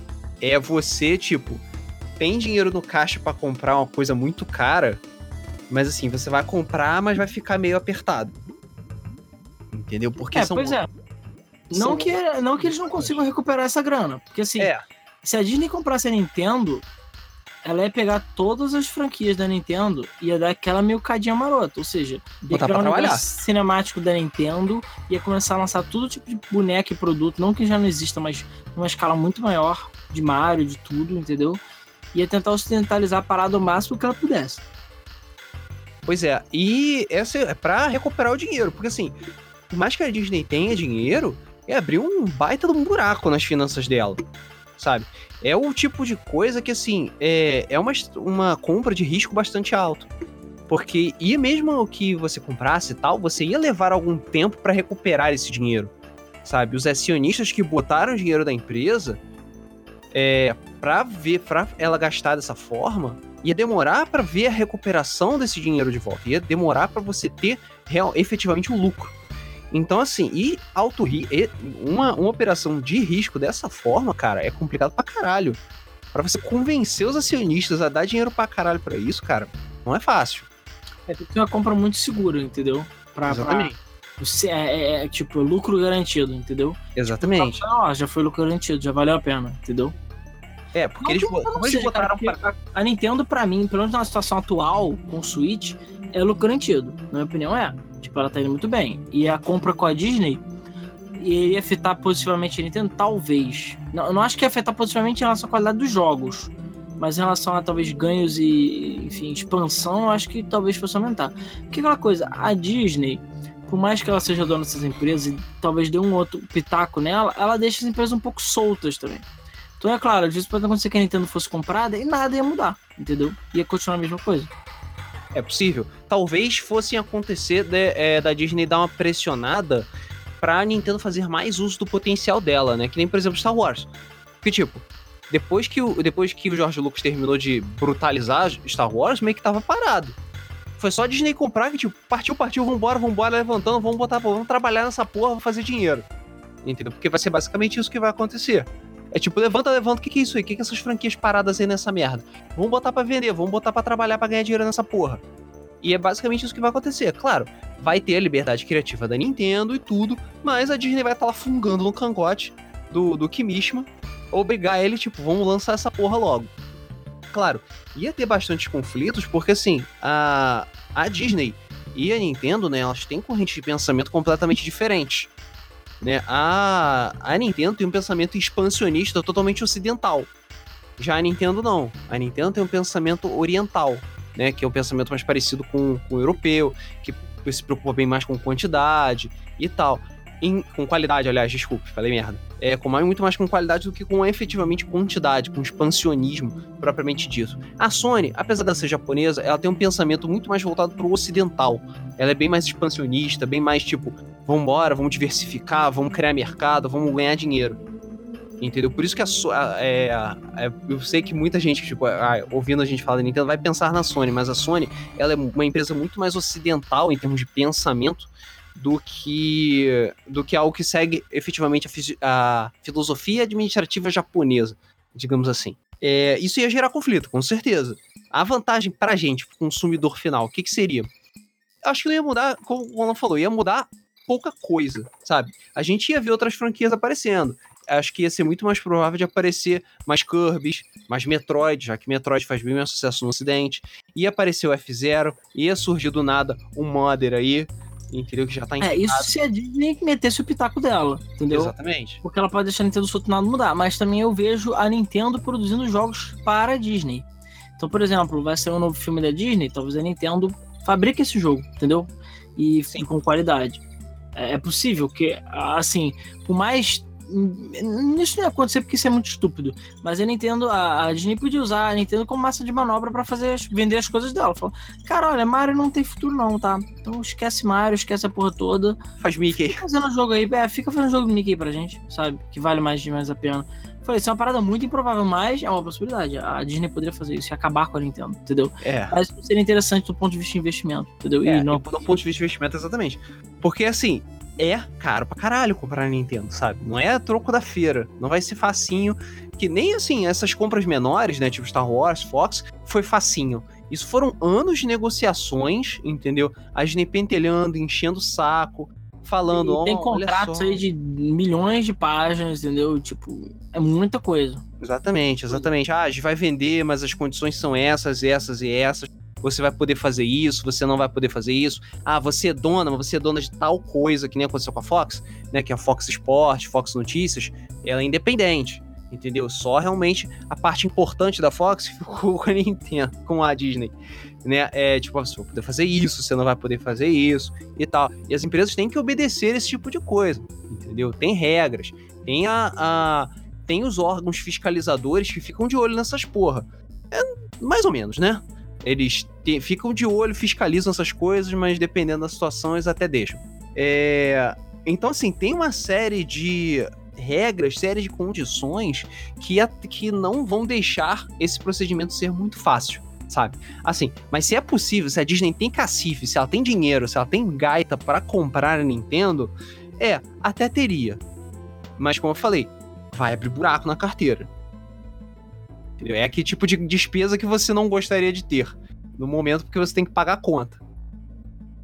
Pois é, e aí a questão é: o, a Disney poderia comprar, na notícia por acaso, o valor, o valor que tá aqui é 37 bilhões, que é um valor muito baixo, tá? Porque a Nintendo não vale isso. Mas, se você considerar que talvez ela tivesse comprado 51%, entendeu? O que seria improvável, tá? Eu não acho que a Disney ia comprar só metade da Nintendo, acho que ela ia comprar tudo, né? A, a, porque aquela coisa, aí ia ser uma compra mesmo, né? Ia ser uma aquisição hostil, como foi o caso do Vivente. Então a Disney não quer pagar tão pouco, né? E a Nintendo, se ela tivesse na merda ou querendo se vender mesmo, tipo, cara, cansei, quero me vender e tal, aí sim ela podia estar com o valor abaixo do valor de mercado. Aquela coisa, você tá, sei lá, você tem videogame, você tem um celular, mas você quer vender logo, você bota ele mais barato do que ele vale para poder vender você ter dinheiro. É melhor ter dinheiro do que não ter nada. Mas no caso da Nintendo, cara, é mais fácil ela vender mais caro que o valor de mercado dela, entendeu? É, Com certeza. Tipo, ao invés de 67 bilhões, eu botava 80, entendeu? Por aí, 90 bilhões. É bem possível se fosse ser vendida seria né, nesses moldes, entendeu? E não, não pagar no talo, né? E aí eu pergunto, a Disney comprando, beleza. Que outras empresas do planeta têm a capacidade de comprar Nintendo, se é possível, né? Porque exatamente a pergunta do episódio, o tema do episódio é exatamente isso. É possível comprar Nintendo, entendeu? Alguém pode comprar Nintendo? Essa possibilidade é real? E antes de falar das empresas, é o que eu falei. Eu acho que do ponto de vista da Nintendo, dela querer, não. A Nintendo por mais que agora seja o Kimichi Maldono, a empresa tenha crescido tudo mais, sai das raízes dos Yamauchi, né, que eram os fundadores da empresa, ela ainda é uma empresa muito caseira. E ainda é uma empresa muito pequena, entre aspas, né? E é uma empresa que tem uma vibe, uma, uma vibe muito, tipo, como eu falei, caseira, maternal, digamos assim. Então, não é uma empresa, sei lá, fria e calculista que nem muitas empresas são hoje em dia. Então, a situação da Nintendo é bem mais complicada, assim, do ponto de vista de venda. Porque, cara, é aquela coisa, você tá lá com. Todo mundo tem seu preço, né? Digamos assim. Mas existe um limite. É aquela velha história do tipo, o quarteirão inteiro foi vendido para fazer um prédio, mas a velhinha lá, que nem o velhinho do Up, né? Tá resistindo ali, parado ali, sabe? Não sai Exatamente. por nada. E aí no final os caras constroem tudo em volta, porque o cara não quer sair, por mais que eles ofereçam milhões. Claro, eles não vão oferecer um valor ridículo, mas às vezes eles oferecem o dobro, o triplo casa vale, pra pessoa sair de lá, porque, enfim, dinheiro é bom, entendeu? Mas a pessoa vai e não quer sair. Então, aquela coisa, ainda assim a Nintendo pode falar, a Disney pode chegar e falar, cara, vamos pagar 100 bilhões, e a Nintendo fala, não, cara, não quero não, tô de boa, sabe? É, não, não quero mais dinheiro. Entendeu? Exatamente. Porque assim, é, como eu falei, pensamentos completamente diferentes. A Nintendo uh, não vai se vender, cara, nunca em hipótese alguma. Assim, outras empresas que poderiam. Não agora, fazer, pelo menos, é, né? Não agora, pelo menos. Outras empresas que poderiam ter dinheiro para tentar, talvez comprar a Nintendo. Impressionantemente, antes da gente falar das que poderiam, é, vamos só dizer uma que não poderia. Por muito. Poderia, mas é, é meio esquisito. A Sony, teoricamente, ela vale menos do que a Nintendo, tá? O valor de mercado dela é menor do que o da Nintendo tá? Não é tipo, não é muito menor, mas é alguma coisa menor. Mas a Sony tem muitos ativos, ela tem muito dinheiro em caixa. Pra caralho. Porque como eu falei, tem. Coisa que a Nintendo também tem, tá? Tem, exatamente. É, talvez ela fosse capaz, talvez. Mas, como eu falei, não vai acontecer porque tipo, vai devastar as finanças da Sony. Entendeu? Além do que, vai tipo, destruir o mercado de games por completo. É, dessa forma. Microsoft teria como adquirir a Nintendo sim. A, a Microsoft vale muito mais até mesmo do que a Disney. Porque, como a gente falou, a Microsoft é dona do Windows. E o Windows roda na porra toda. Além de outras coisas. Beleza? Ela tem Windows, ela tem Office, ela tem servidores, Visual Studio, ela tem a divisão Xbox, que não vale tanta coisa assim, mas é vale, entendeu? Então, assim, a Microsoft tem um valor absurdo, tem dinheiro infinito, praticamente. Ela seria, sim, seria capaz de comprar a Nintendo, mas como eu falei, é extremamente difícil de acontecer, beleza? É, a Google é outra empresa que tem valor de mercado altíssimo, tem dinheiro pra cacete em caixa, poderia comprar a Nintendo sim. Tá? A Apple, talvez, talvez, ela também tem bastante dinheiro em caixa. Ela seria capaz. Mas todas essas empresas, é, é, apesar delas terem dinheiro, elas não têm tanto dinheiro assim para comprar a Nintendo e ficar tipo de boa, sabe? Comprei e não senti, sabe? Comprei de forma segura. Todas essas empresas comprariam e sentiriam a porrada, até mesmo gigantes, tipo, sei lá, Unilever, sabe? Microsoft, a Google mesmo, que tem valor absurdo, vale pra caralho. É, cara, eu assim, eu não consigo ver a Google ou a Apple comprando a Nintendo, porque. Por quê? Por que, que eles comprariam? A Apple tá lá na dela, pra que, o que, que ela ia se beneficiar comprando Nintendo? É, Nada, é, não tem muito a ver teve, com ela. Eu lembro que teve aquelas, aqueles rumores, né, por causa do, do. É, basicamente por causa do Pippin. Né? O Pippin, para quem não conhece, foi um console que foi lançado em parceria da Apple com a, com a Nintendo, se não tô enganado. Não, com a Bandai. É com a Bandai? Ah, Bandai. isso. Então não tem nada a ver com isso. Então. Então o console vai ser bom. É, o que é isso? É... Não, mas na verdade os rumores começaram mais por causa do Super Mario Run, que era exclusivo de iOS, entendeu? E querendo ou não, a Apple, sim, ela costuma, por algum motivo obscuro, fazer parcerias com empresas de games, sim. Pois é. O Halo era para ser exclusivo, é, tem vários jogos que são exclusivos ou chegam no iOS primeiro. Então, assim, é realmente a Apple tem essa veiazinha, entendeu? E, claro, ela já lançou o PIP uma vez, que era para entrar no mercado de games. O mercado de games está crescendo cada vez mais. Pode ser que ela comprando a Nintendo, ela, beleza, ela lança o console da Apple, entendeu? Como já falaram que ia fazer esse tipo de coisa. Porque, enfim, ela tem a App Store e a App Store dá dinheiro, entendeu? Pois é. É uma possibilidade, é, mas é improvável, entendeu? E é aquela coisa, o Luiz falou da Sony, tipo, duvido. E a Microsoft, a gente já tinha falado isso até num mês, e só rapidamente falando, o, existe, existe uma possibilidade real, né, da Nintendo ser comprada pela Microsoft, apesar que ia ser difícil, mas é uma possibilidade real, que era basicamente o seguinte, a Microsoft, o Donald Trump, né, fez uma, tipo um, abriu uma espécie de anistia, digamos assim, que a galera, as empresas que tiverem dinheiro do lado de fora do país, podiam trazer para os Estados Unidos sem pagar imposto, né? E como a Microsoft é uma empresa internacional, ela tem muito dinheiro em outros países. E no caso da Microsoft, ela tinha 80 bilhões de dólares em, em contas externas dela. E aí ela podia trazer esse dinheiro e investir, né? Isso. E, e, tipo, sem gasto de imposto, que é uma parada importante.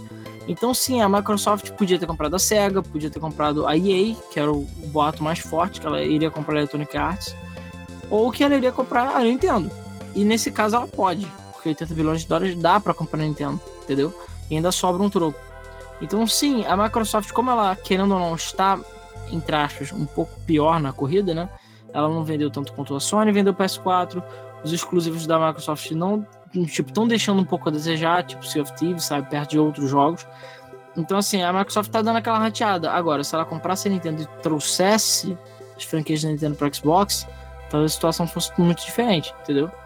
E existiram momentos na história, sim, que que a Microsoft tentou quase comprar a Nintendo ou quase comprou a Sega, entendeu? Então, assim, aquisições de outras empresas não é incomum. Vídeo a Rare, né?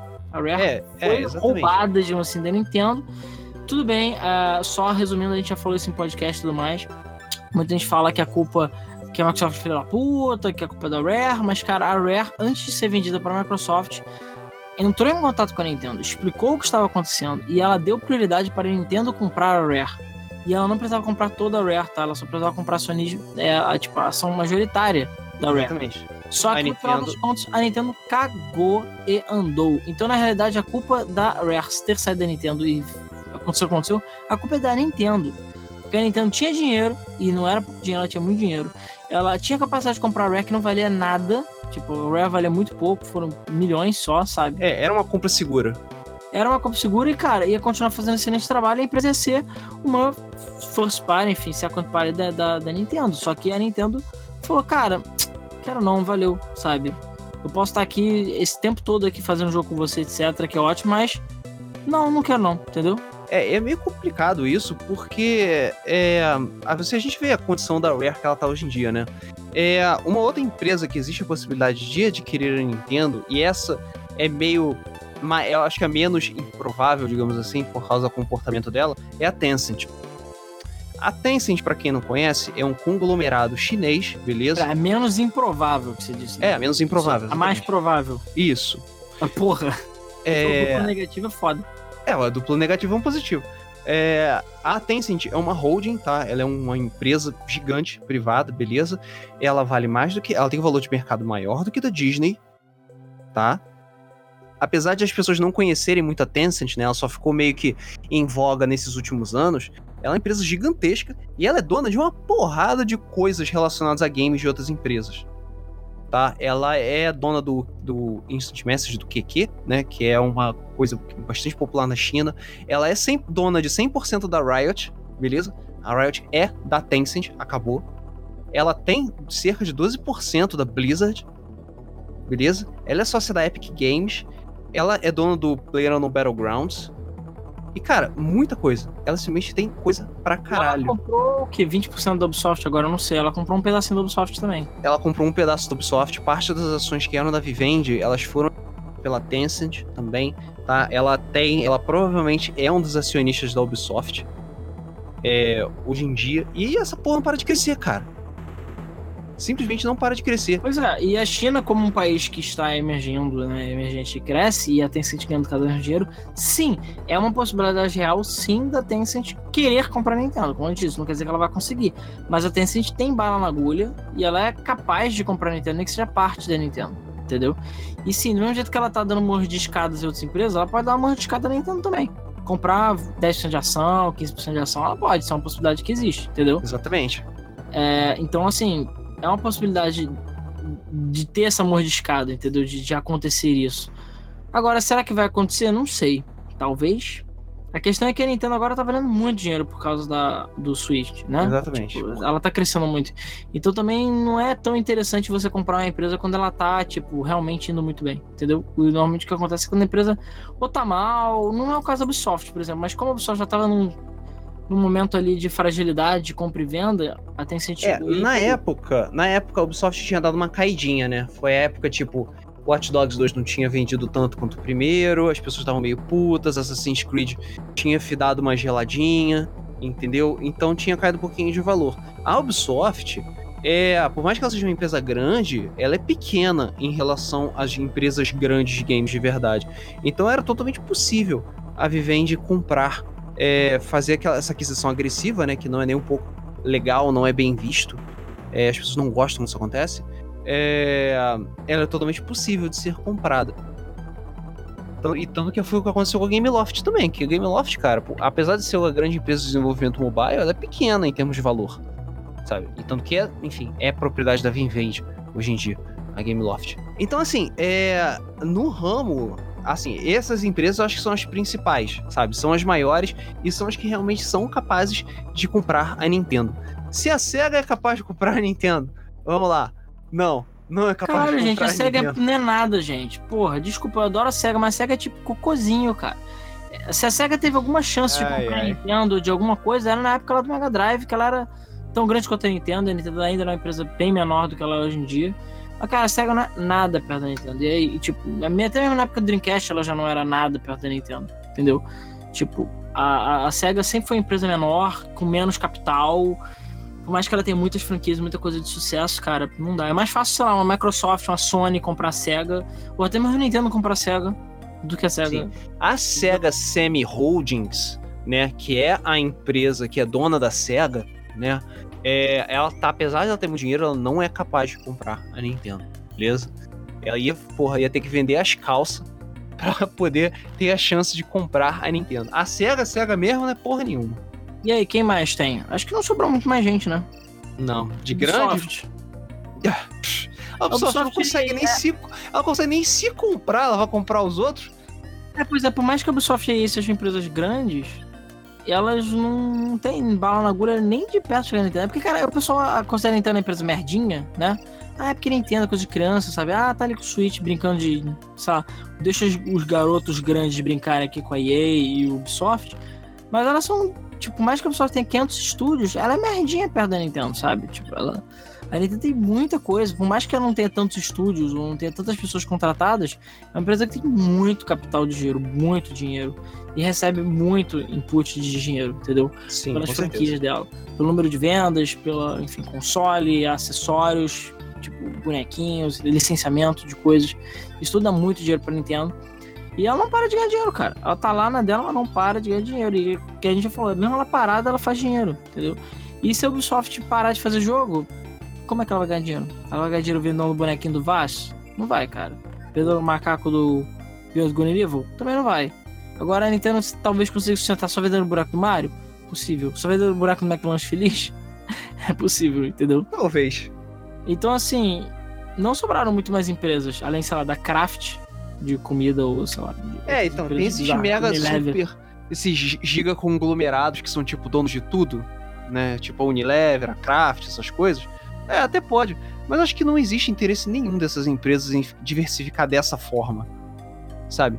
É, historicamente falando, nenhuma dessas empresas se, tipo, se enveredou, né? Entrou no, no mercado de entretenimento eletrônico. E eu acho que vai ficar desse jeito mesmo, cara. Elas estão felizes lá, entendeu? Fazendo sabão em pó, fazendo comida, fazendo embalagem. Estão ganhando dinheiro pra caralho lá, vendendo hidratante. Entendeu? E meio que vai ficar por isso mesmo. Você acha que tem dinheiro? Ah, até tem. Mas, cara, não existe interesse dessas empresas em fazer esse tipo de coisa, sabe? É uma derivação muito grande do, do mercado que elas trabalham agora, sabe? É muito tipo, porra, é, sei lá, é a lindóia querer investir em pneu de automóvel, sabe? Não, não tá certo. Pra Lindóia, Lindóia, Lindóia vende.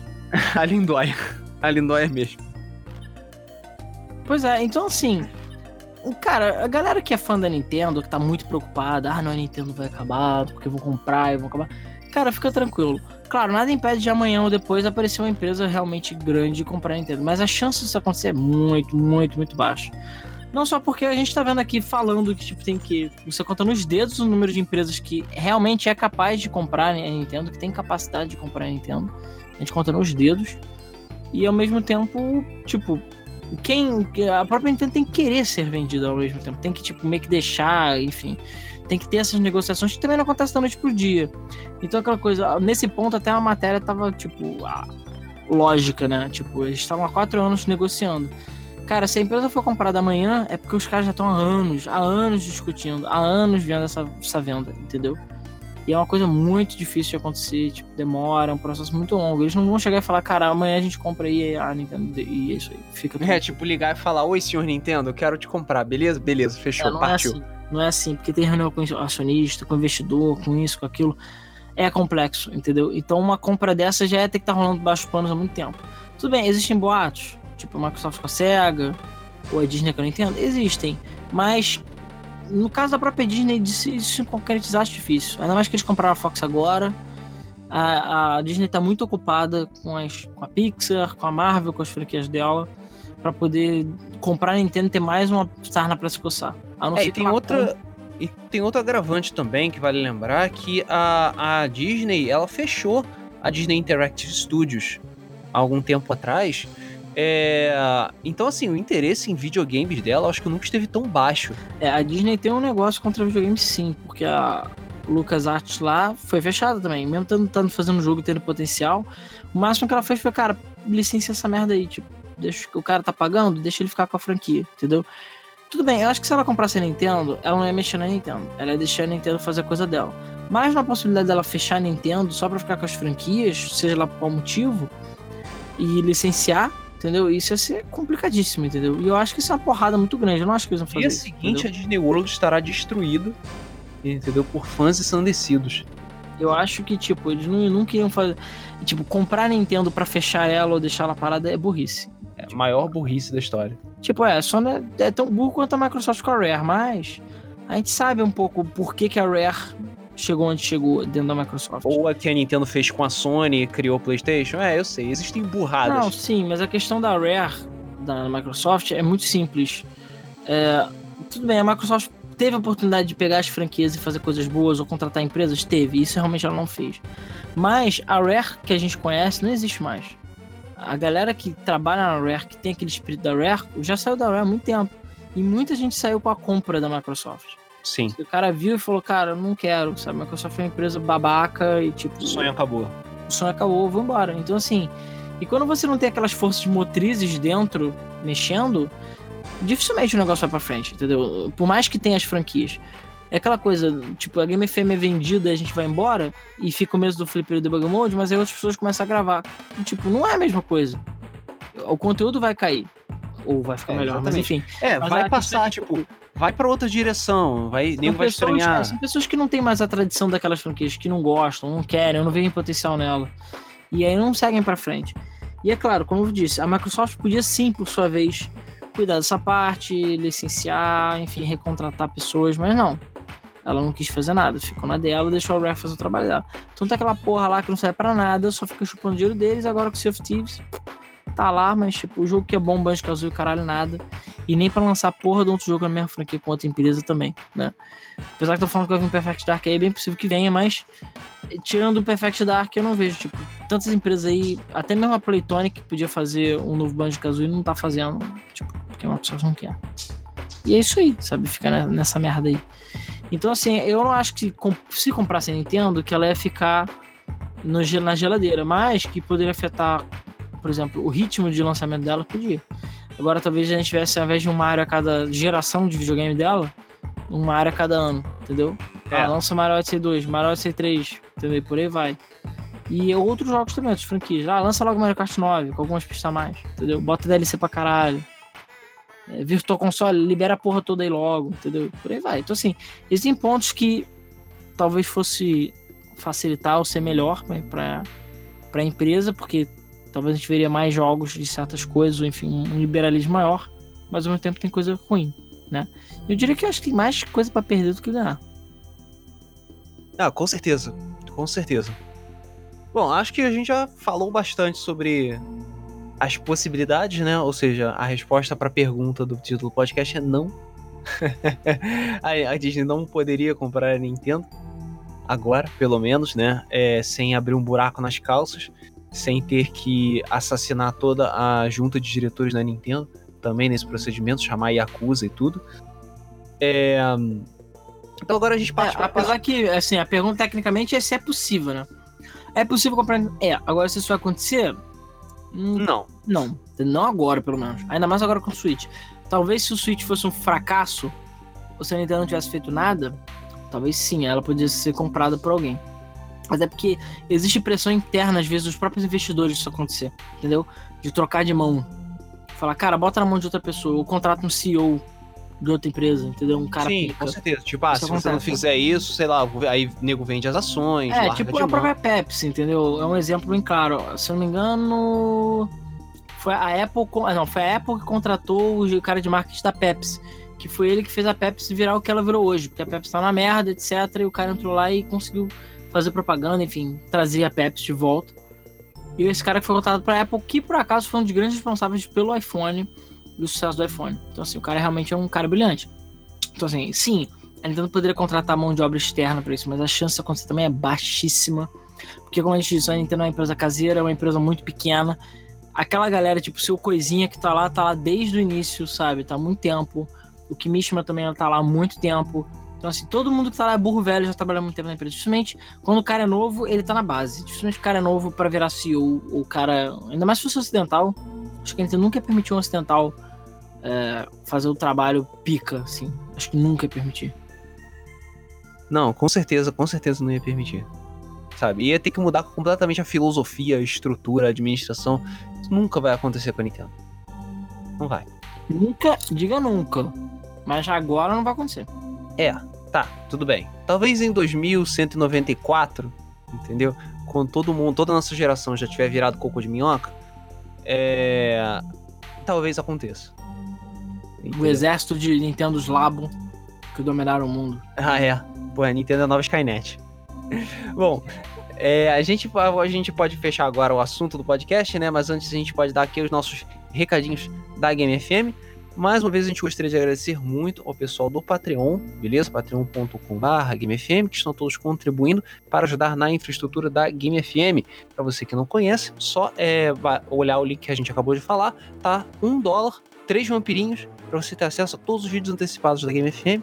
Nós estamos aqui passando por reestruturações, né? Algumas coisas vão mudar, então a gente vai ter novidades, vai ter vídeos novos para vocês, várias vantagens para todo mundo, inclusive sorteios é, do Patreon. Quem é Patreon participa de sorteios para ganhar jogos, entendeu? Várias. É, eu vou botar aquele grupo, o grupo exclusivo, vou botar no, efetivamente no ar. Vai ter os sorteios, vai ter os vídeos exclusivos de making off. É, que mais? Uh, eu vou ver a questão de participações em Game FM Show, ou pelo menos em lives, entendeu? A gente vai ver algumas coisas que podem ser feitas pra galera que tá lá no Patreon valer e ficar incentivado, porque, cara, é um dólar, três reais é pouco, né? Claro que você pode doar mais, é, você pode doar o valor que você quiser, mas tá lá, entendeu? É só pra incentivar a galera aí, enfim. A, a, não é nem incentivar, é tipo como agradecimento, entendeu? Isso aí. Porque, enfim, tem muita gente, e tem muita gente que dá mais de um dólar, não, não são poucas pessoas. Então a gente agradece muito a vocês.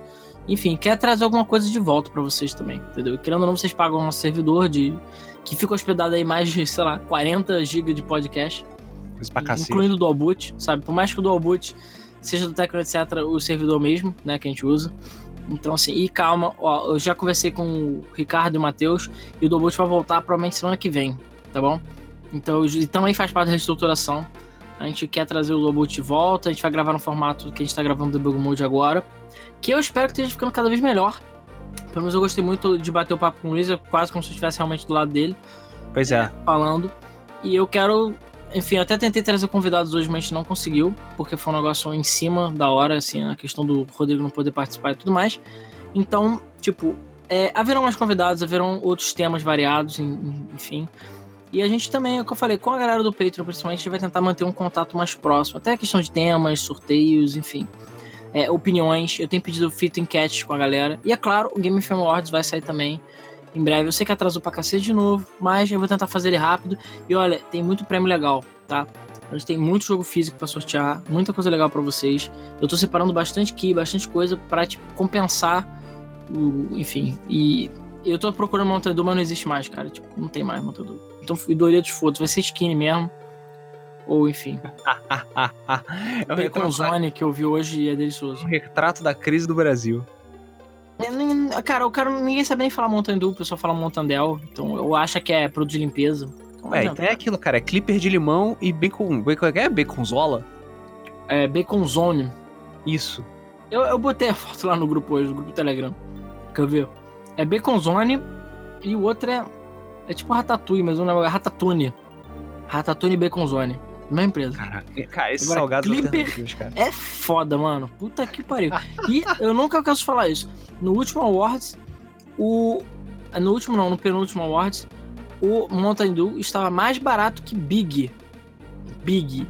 O Big está na promoção por 1,15 e, e o Mountain Dew estava por 60 centavos. E tipo, essas, esses refrigerantes, cara, a gente tem certeza que é feito com água da chuva, cara. Porque, porra, é mais barato que água essa merda. E o pior, nego tava comprando Big.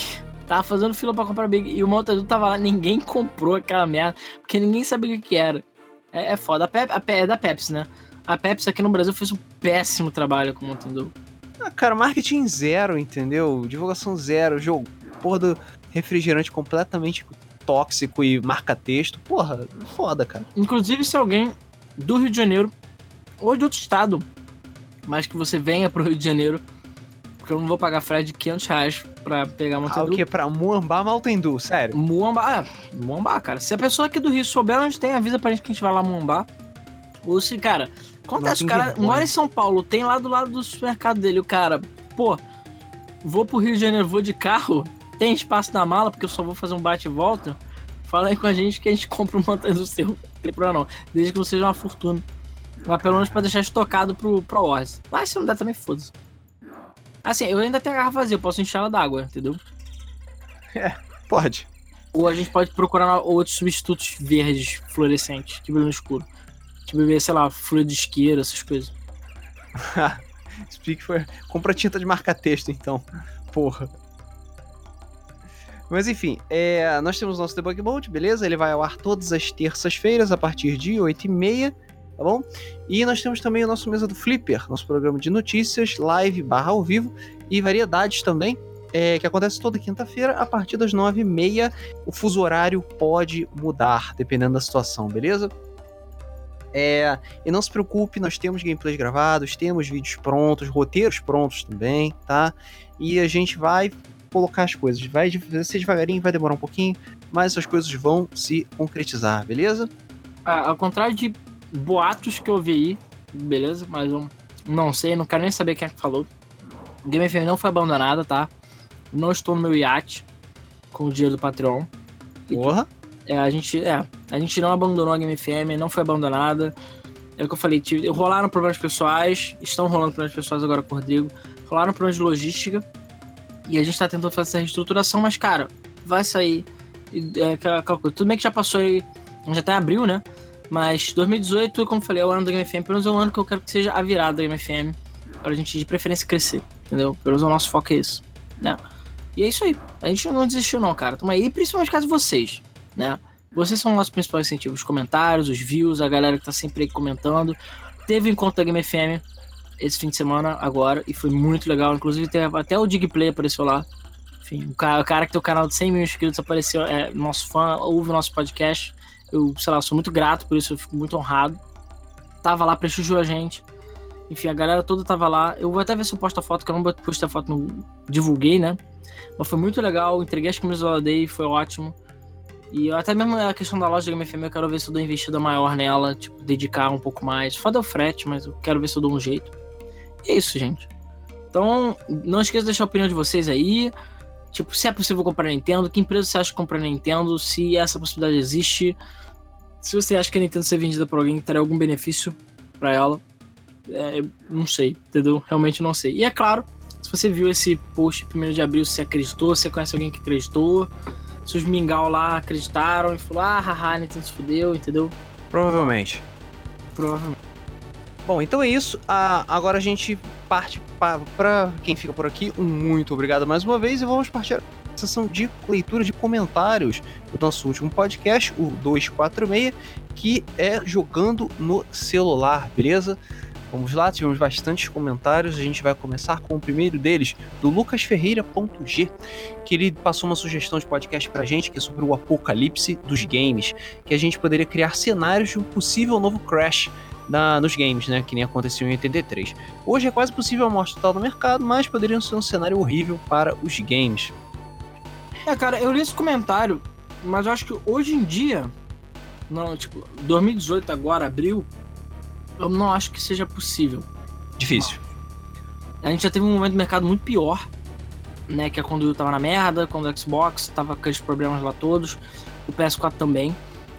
Apesar do, do Pro ter saído do Xbox One X e eles não terem sido um sucesso, eles estão lá meio que rateando. Ninguém tá com prejuízo. Os, os, games ainda conseguem vender. E a gente teve dois anos aí, porra. 2017 foi um do caralho pra games. 2018 tem sido. Então, assim, a geração finalmente engrenou. Isso é verdade. Então a gente também tá com títulos de qualidade, jogos que estão dando lucro.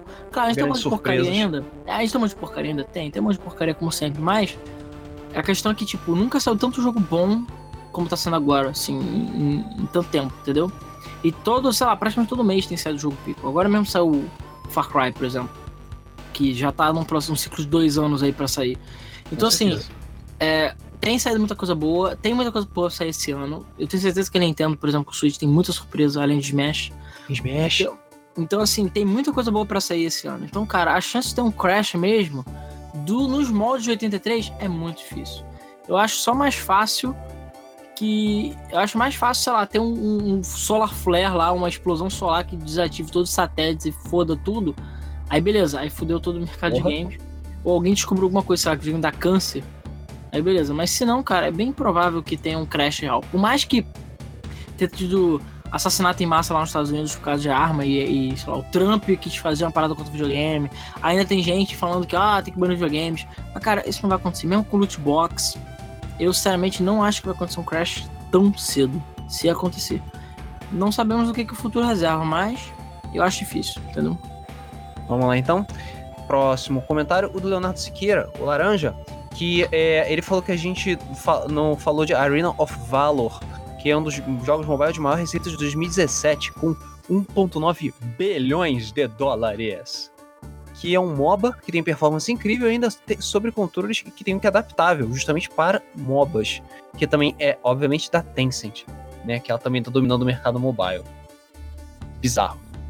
É, o comentário do Games on Demand falou que vai tentar ganhar o token da semana. Eu não sei se ele ganhou o token, deixa eu só comparar aqui rapidamente. Olha, se você não ganhou o token, acabou empatando com mais um outro comentário. Mas vamos lá. Sobre o podcast, é, aliás, ele fez o YouTube Poop BR sobre a gente e deixou o link. Daqui a pouco a gente vai dar uma olhada. Isso, Porra, não vi. Adoro o YouTube Poop faz a gente. Vou dar uma olhada. tá. Tem um vídeo muito bom já fizeram pra. Eu vou ver se eu faço uma compilação em algum momento e boto no canal. Porque assim, por mais que MFM não seja um canal muito grande, na minha opinião, né? Assim, a gente tem 8 mil inscritos e tudo mais. É, a comunidade eu, é muito boa. A comunidade é muito forte, muito boa. É o que eu falei, é o que, é o que motiva a gente, entendeu? Então, tipo, realmente é eu gosto muito desses trabalhos de fãs, é legal, tipo fanart, sabe? Uma coisa assim que eu nunca imaginei que eu fosse receber ou ter. E a galera faz, tipo, sticker pois no é. Telegram, sabe? Enfim. Vamos lá. A primeira experiência telemóvel dele foi o jogo da cobrinha. E na outra, ponto na outra letra maiúscula. Mas a minha real experiência da Orona foi no Nokia C3 dele, que ele baixava direto uns joguinhos. Tinha, ele tinha um SD de 2GB, tipo, uau! Que jogava jogos como Assassin's Creed 2, Brotherhood e o 3, The Sims 3, My Little Pony, Little Big City, World at Arms, Age of Empires 3 e umas caralhada de jogos fodas. Tipo, eu me divertia muito. Isso porque a tela tava queimada e a mãe, a, a mãe dele achou que ele fosse um cinzeiro. Porra. É, ele ainda assistia animes legendados no celular. Se não, se, é, se não tivesse esquecido ele no carro, ele teria até hoje e usaria. Daí, a próxima experiência dele com o mobile game foi quando ele pegou um tablet. E a primeira coisa que ele fez foi baixar Pou. E você vê a decadência. Quando o celular Java tem Assassin's Creed, Call of Duty, etc. E um seu Andro Android tinha Pou. Mas, tipo, eu peguei o Android bem tarde já, lá 2014. Depois disso, ele teve um celular da Motorola, acha eu, onde ele ficava é, jogando um tal de atirador moderno, Sniper e o The Sims 3. Que era uma merda, né? Mas fazer o quê? Depois disso, ele teve um Galaxy Y, e nele ele se limitou a formatar o celular, tentar baixar Five Nights at Freddy's, ver que não dava, baixar Pou, formatar o celular e repetir o ciclo. Depois disso, um tablet da Multilaser, ele acha que foi o M5, onde ele jogava Dino Hunter e Tomb Raider. Nhé. E o próximo dele foi um iPhone 3GS. Caralho. Que merda de celular, que hein? Salto, mano. Né? Depois disso foi um Galaxy Duos e cara, o bicho dá um gás do caramba. Jogando Dead Trigger, os jogos da Catch-Up, Clash of Clans, Clash Royale e mais uma porrada de jogo. E hoje em dia ele tem um Moto G, que é um celular antigo, mas que roda bastante jogos. E os que ele mais joga são os MOBA bem loucão. E ele também joga Free Fire, que é um player no Battlegrounds de pobre e um dos melhores mobile existentes, que é Nova 3. Tem muito mais coisas para escrever, mas já tá grande demais isso. Obrigado pela atenção e ele disse que o Alan é a melhor waifu da Game FM. Uh, melhor waifu. É, e aí? É, o Napstar falou que joguinho da cobrinha é Master Race e ele só disse verdade. O Ovelha do Gelo falou que um jogo que ele acabou comprando por 3 ou 4 reais por aparecer é, como recomendado de Pokémon e emuladores é o Evo Creel. É esse o nome do jogo mesmo. Evo Creel? É, Evo Creel é, é basicamente Pokémon com mecânicas diferentes. Você pode ser menino ou menina, mas dá nome tanto pro menino quanto menina. E você pode trocar o personagem in-game e seu rival também troca. Muito divertidinho se você gosta de Pokémon, principalmente os mais antiguinhos. O sistema de captura é bem diverso, não é só jogar e esperar, as evoluções são diversas, dependendo de skills que você usa. E se você tiver um Krell, que é o nome do bicho, e usar apenas skills de fogo, ele eventualmente vai evoluir para um bicho de fogo. Também temos pedras evolutivas que aumentam a porcentagem de elementos. É, e dá para fazer evoluções controladas e tal, novos perks, talentos. Ele falou que super recomenda. Não sabe como é que seria um gameplay disso, pois os starters são todos meio que normais. O que define é o elemento e o seu dedo para skills. E também tem ginásios, um final tipo Elite Four, lendários e tudo mais. O Lite só funciona até o primeiro ginásio, mas o Full custa uns 4 reais na Play Store funciona offline e tem como usar um save online com a conta da Play Store e batalhas multiplayer. Caralho, cara, que coisa complexa. Em vez disso, o que a Nintendo faz? Come cola. Ah, nada. É. Faker Games pediu, pelo amor de Deus, morte ao Paul, que a prima dele fica o fucking dia inteiro jogando sem parar no Samsung Pocket. Imagem mais triste impossível. E a mãe dela é o tipo de pessoa que grava vídeo do Talking Tom e manda no Zip Zop. o ápice da, o ápice da tecnologia. Eu acho que o que mais joguei em mobile foi Zombie Tsunami e Subway Surfer. Mas agora que ele tem Zenfone 3, ele joga bastante Yokai Watch, Wibble Wobble e o Crazy Taxi da coleção da SEGA. E em ser tratado de portes merdas, não se pode esquecer de Run Sackboy Run. É verdade, isso existe. Cara, eu nem lembrava disso. É, Hugo Napoleão disse que agora é a melhor época para jogar no celular. No começo você realmente precisava garimpar muito para achar algo decente, tanto que até recentemente nunca dei muita bola para isso, preferindo jogar em emulador de Super Nintendo, Mega e GBA. Como a tela touch para mim é só um quebra-galho, praticamente só jogo JRPGs, acho que usei uns 30. Botei aqui todos os Breath of Fire, Phantasy Star, 4 Final Fantasy, Dragon Quest, Mega Tensei e vários outros RPGs obscuros que só saíram do Japão e só agora ganharam tradução para Realmente fiquei ratão no assunto. JRPGs são perfeitos para fila porque eventualmente você se cansa do soundtrack do jogo, então pode desligar o som, além da maioria ser aperte B pra caralho até ganhar. Nunca tive paciência para jogar muitos desses até o fim do PC, mas o celular salvou eles para mim. E hip meu Galaxy Pocket, que o ladrão levou com meu save de mais de 30 horas no trade card game do Pokémon. Porra, isso que é vacilo, o ladrão roubar o save ainda. Porra, não é um Galaxy Pocket, cara, falta de vergonha mesmo. Agora tá saindo muito jogo bacana para celular que tá me fazendo querer atualizar o meu que queima minha mão só jogando Fire Emblem Hero. Muitos desses jogos que vocês citaram eu nem conhecia, porque, né, eu até hoje tinha muito preconceito com o mobile. Outra história que eu tenho para contar é da época dos celulares Java, que ele tinha um cartão SD com mais de 100 APKs de jogos que ele vendia por um real cada no intervalo do ensino médio. Muitas vezes alguém pedia algum jogo, perguntava qual era o celular dele, chegava em casa, entrava na comunidade do Orkut para baixar o que eu queria. Depois era só enviar via Bluetooth pelo celular da pessoa. Acho que eu juntei mais de 300 conto nessa época. Caralho, mano, camelô do caralho. Bons tempos. Enfim, valeu por mais um podcast. Esse quase nem deu para perceber que vocês não estavam juntos. A qualidade tá melhorando muito. Sucesso para vocês. Valeu, muito obrigado. Valeu. Feedback é sempre importante. Isso aí. Patrick Elvas, que provavelmente foi aquele que competiu pro Tolkien da semana, que como sempre o podcast foi sensacional, e esse reflete muito do meu momento de vida. Aqui nos Estados Unidos, mesmo com o Switch PS4, só ando jogando no celular mesmo, conta que estou viciado em Fate Grand Order, que é um outro jogo de gacha, é, parecido com Fire Emblem Heroes, só que é com Fate Stay Night. É, que jogo desde o lançamento do servidor US e ele tá jogando todo dia, literalmente. O sistema de Katia parece droga, cara. Tu sabe que vai se fuder vender alma ao diabo, mas não consegue parar de jogar. E o gacha de Fate Grand Order é ainda mais desgraçado que de Fire Emblem Heroes, porque a chance de você tirar um 5 estrelas é literalmente 1% sempre. E conseguir o cash é bem mais difícil. Mas fazer o que? Vicia, né? Eu cheguei a jogar Fire Emblem Heroes no lançamento até começar o sistema de Inherit, porque eu fiquei puto com a complexidade de fazer build de personagem, além de que ter que ter sorte para conseguir no push. Mas agora vi que ficou bem mais justo com o tempo, coisa que FGO se recusa a fazer. Granbull Fantasy algo que me surpreendeu, dando 100 roladas para todo mundo que tá começando agora. Enquanto nos Fate Grand Order tem que juntar troquinho de pão para fazer uma rolada e fazer sacrifício humano para ver algo bom. Essa vida tá sofrida. Em quase um ano eu só tenho dois 5 estrelas, enquanto no Fire Emblem eu tinha uns 8 5 estrelas em coisa de 3 meses, por causa de um sistema maravilhoso de porcentagem que aumenta a cada vez que a gente não consegue puxar. Parabéns, Nintendo, vocês estão na direção certa. Por isso que eu só posso recomendar Fate Grand Order se você gosta muito do universo são masoquistas para andar nesse inferno. Eu cheguei a comentar sobre isso no episódio de Loot Boxes, mas enfim vou sugerir um tema que eu gostaria muito que vocês falassem. Yakuza. Essa série sensacional que finalmente está ganhando destaque no ocidente e teve o anúncio da localização do remake do... Seria possível vocês fazerem esse episódio? É possível. Finalizando, muito obrigado por esse episódio, estou muito ansioso pelos próximos, que a Game FM tenha inscritos o mesmo de jogadores de games gacha. Pra caralho. Rumo aos 10k. E ele falou que escrever isso no iPad mini foi muito cansativo.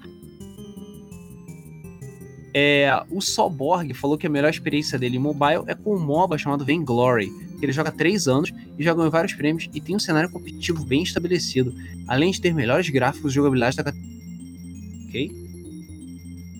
O Gabriel Borba falou que não terminou de ouvir, não sabe se a gente citou isso, mas na Play Store sempre são jogos que não são jogos, é só uma tela de load infinito. E o pior, dá dinheiro. Meu sonho é que faça uma limpa na Play Store tirando todo o lixo de lá. É melhor esperar sentado. Um jogo que me diverti muito jogando foi Magikarp Jump, que é um puta jogo simples, só colecionar Magikarps e ver eles crescendo junto contigo é divertido. E sobre o que o Matheus falou dos modelos de Pokémon GO, são os mesmos jogos de 3DS, porém sem alimentações gráficas. Ótimo podcast como sempre, e com um elenco diferente fica melhor. Um dia ainda participo do Patreon de vocês. Muito obrigado. Agora o Gabriel Pinheiro, que falou que dá, até lembra de zerar Pokémon Gold um emulador Java com meu Nokia 2660 na escola. Saudade. Isso, é- isso é hardcore. Né? Mas também tem jogos mobile para recomendar, como Escondido Meu Jogo. Com Escondido Meu Jogo pela Mãe, sério, é esse nome. Autos Adventure, Avicii Gravity, It Beat That Spike Sun, para quem é fã de BlazBlue, Songark, Sword of Solan, Horizon Chase e a série Zenonia. Essas são algumas recomendações minhas e ótimo podcast como sempre. E amanhã. Caralho, Z fucking Nonia. Eu tinha É, esquecido Zenonia, disso. Joguei aqui na filha da puta no Zibo. Zenonia. E eu cheguei a jogar no celular o Zenonia 2 também. Caralho, Zenonia. Tá, agora eu fiquei bolado. Eu nem lembrava disso. Caralho, Zenonia. É, e amanhã será dia de pagar o Patreon. Abraços. Muito obrigado. E o Defegatu falou que já que falaram de Pokémon, vou fazer uma propaganda do Pokémon Revolution Online, que não é oficial, porém não está gerando nenhum problema, já que segue as regras algo assim da Nintendo. Que é tipo Pokémon, só que você é online. Você anda com seu amigo, pode batalhar com ele também, trocar. É, e tem quatro regiões, pelo que parece, todos os Pokémons da geração 7. Diferente dos Pokétibias que você tem que são pay to win, esse não tem essas viadagens. Tem o Membership, que é mais para ajudar a galera que desenvolve, mas a única Membership dá é acesso a áreas e tem Pokémon de algumas regiões, tá? O jogo tem PVP e segue a regra dos jogos atuais, porém não cheguei nessa parte ainda em Lavender. Preciso de um time de Pokémon level 100. Caralho. Por final, o mais importante, o jogo tem crossplay, cross-platform, já que tem PC e para Android 4.4 superior. Porra! É, e para Android é um porte safado de PC, já que nas opções em ter controle você pode ver as configs de teclado. Mas pela, pela propaganda e questão de Facebook, mas o jogo é foda. E está viciado, mas meu celular não roda muito bem, já que ele é mais fraco que batata. Ok? É, cara, tem clone pra caralho de Pokémon por aí, cara. O próprio Poketib mesmo, que a gente já cansou de falar, é um milagre na época do PC, e eu não sei como que a Nintendo não fez nada em relação a isso. O Elliot Bonfim falou que aconselha para jogos esses celulares da, na Banggood ou na GearBest, os Xiaomi e OnePlus da vida, principalmente se ele tiver processador Snapdragon. É, duas coisas só. A primeira é, eu. que eu ia comentar. Cara, eu esqueci a primeira coisa. Fuck. É... Ah, tá. É, a primeira coisa que o, o garoto tinha falado, ah, não, porque a, parece que tá dentro das regras da Nintendo. Cara, não existe regra da Nintendo. A regra da Nintendo é não encoste na minha propriedade, saia do meu gramado, entendeu? É, saia do meu gramado, exatamente. Então, assim, se não tomou processinho é porque eles não sabem ou não se importaram. Né? Ou, tipo, porque eu tenho certeza que eles sabem que Pocket TV existe, mas eles acham que, tipo, não fede nem cheira, entendeu? E a outra coisa é. O que você falou agora mesmo, Luiz? É, a gente tá falando de, de Xiaomi, na verdade. Ah, sim, Xiaomi.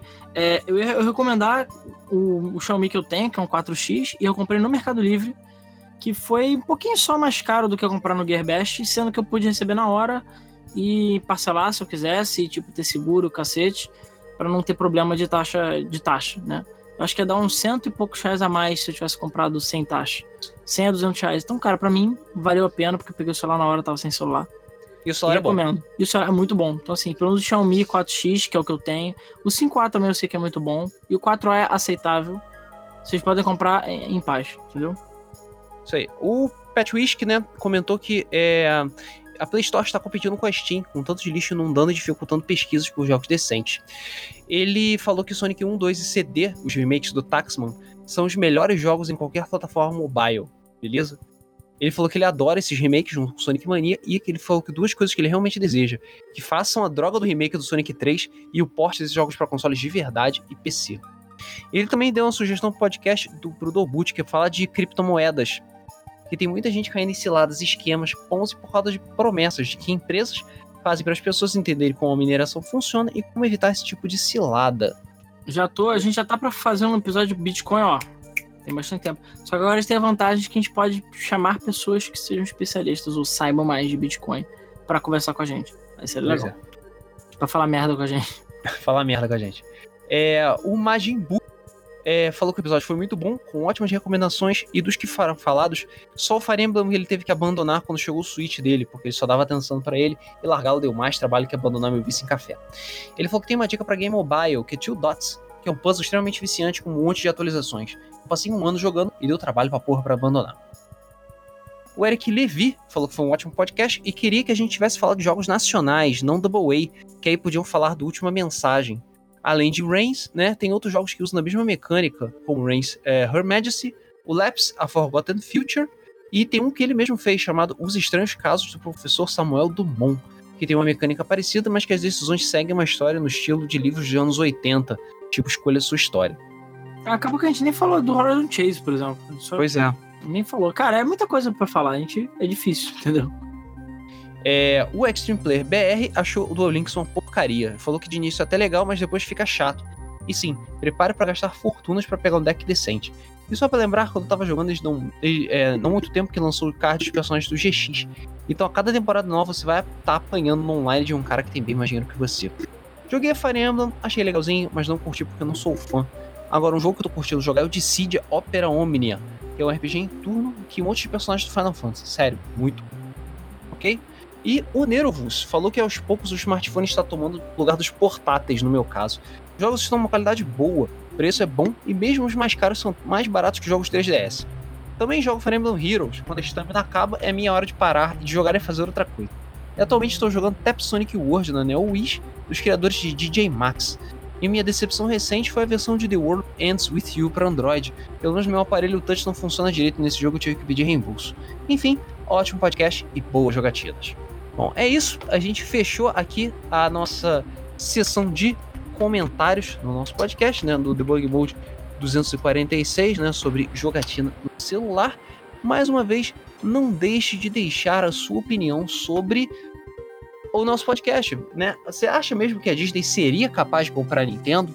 Você acha que existe alguma outra empresa que teria esse cacife, essa balha na agulha, essas bolas de aço para comprar a Nintendo dessa forma? Hum? Deixe seu comentário, deixe a sua opinião também sobre 1 de abril, essas tretas, pecinhas e todas essas coisas é, que acontecem no dia 1 de abril, beleza? Então é isso. Mais uma vez gostaria de agradecer muito. Nós ficamos por aqui e nos vemos no próximo Debug Mode. Valeu!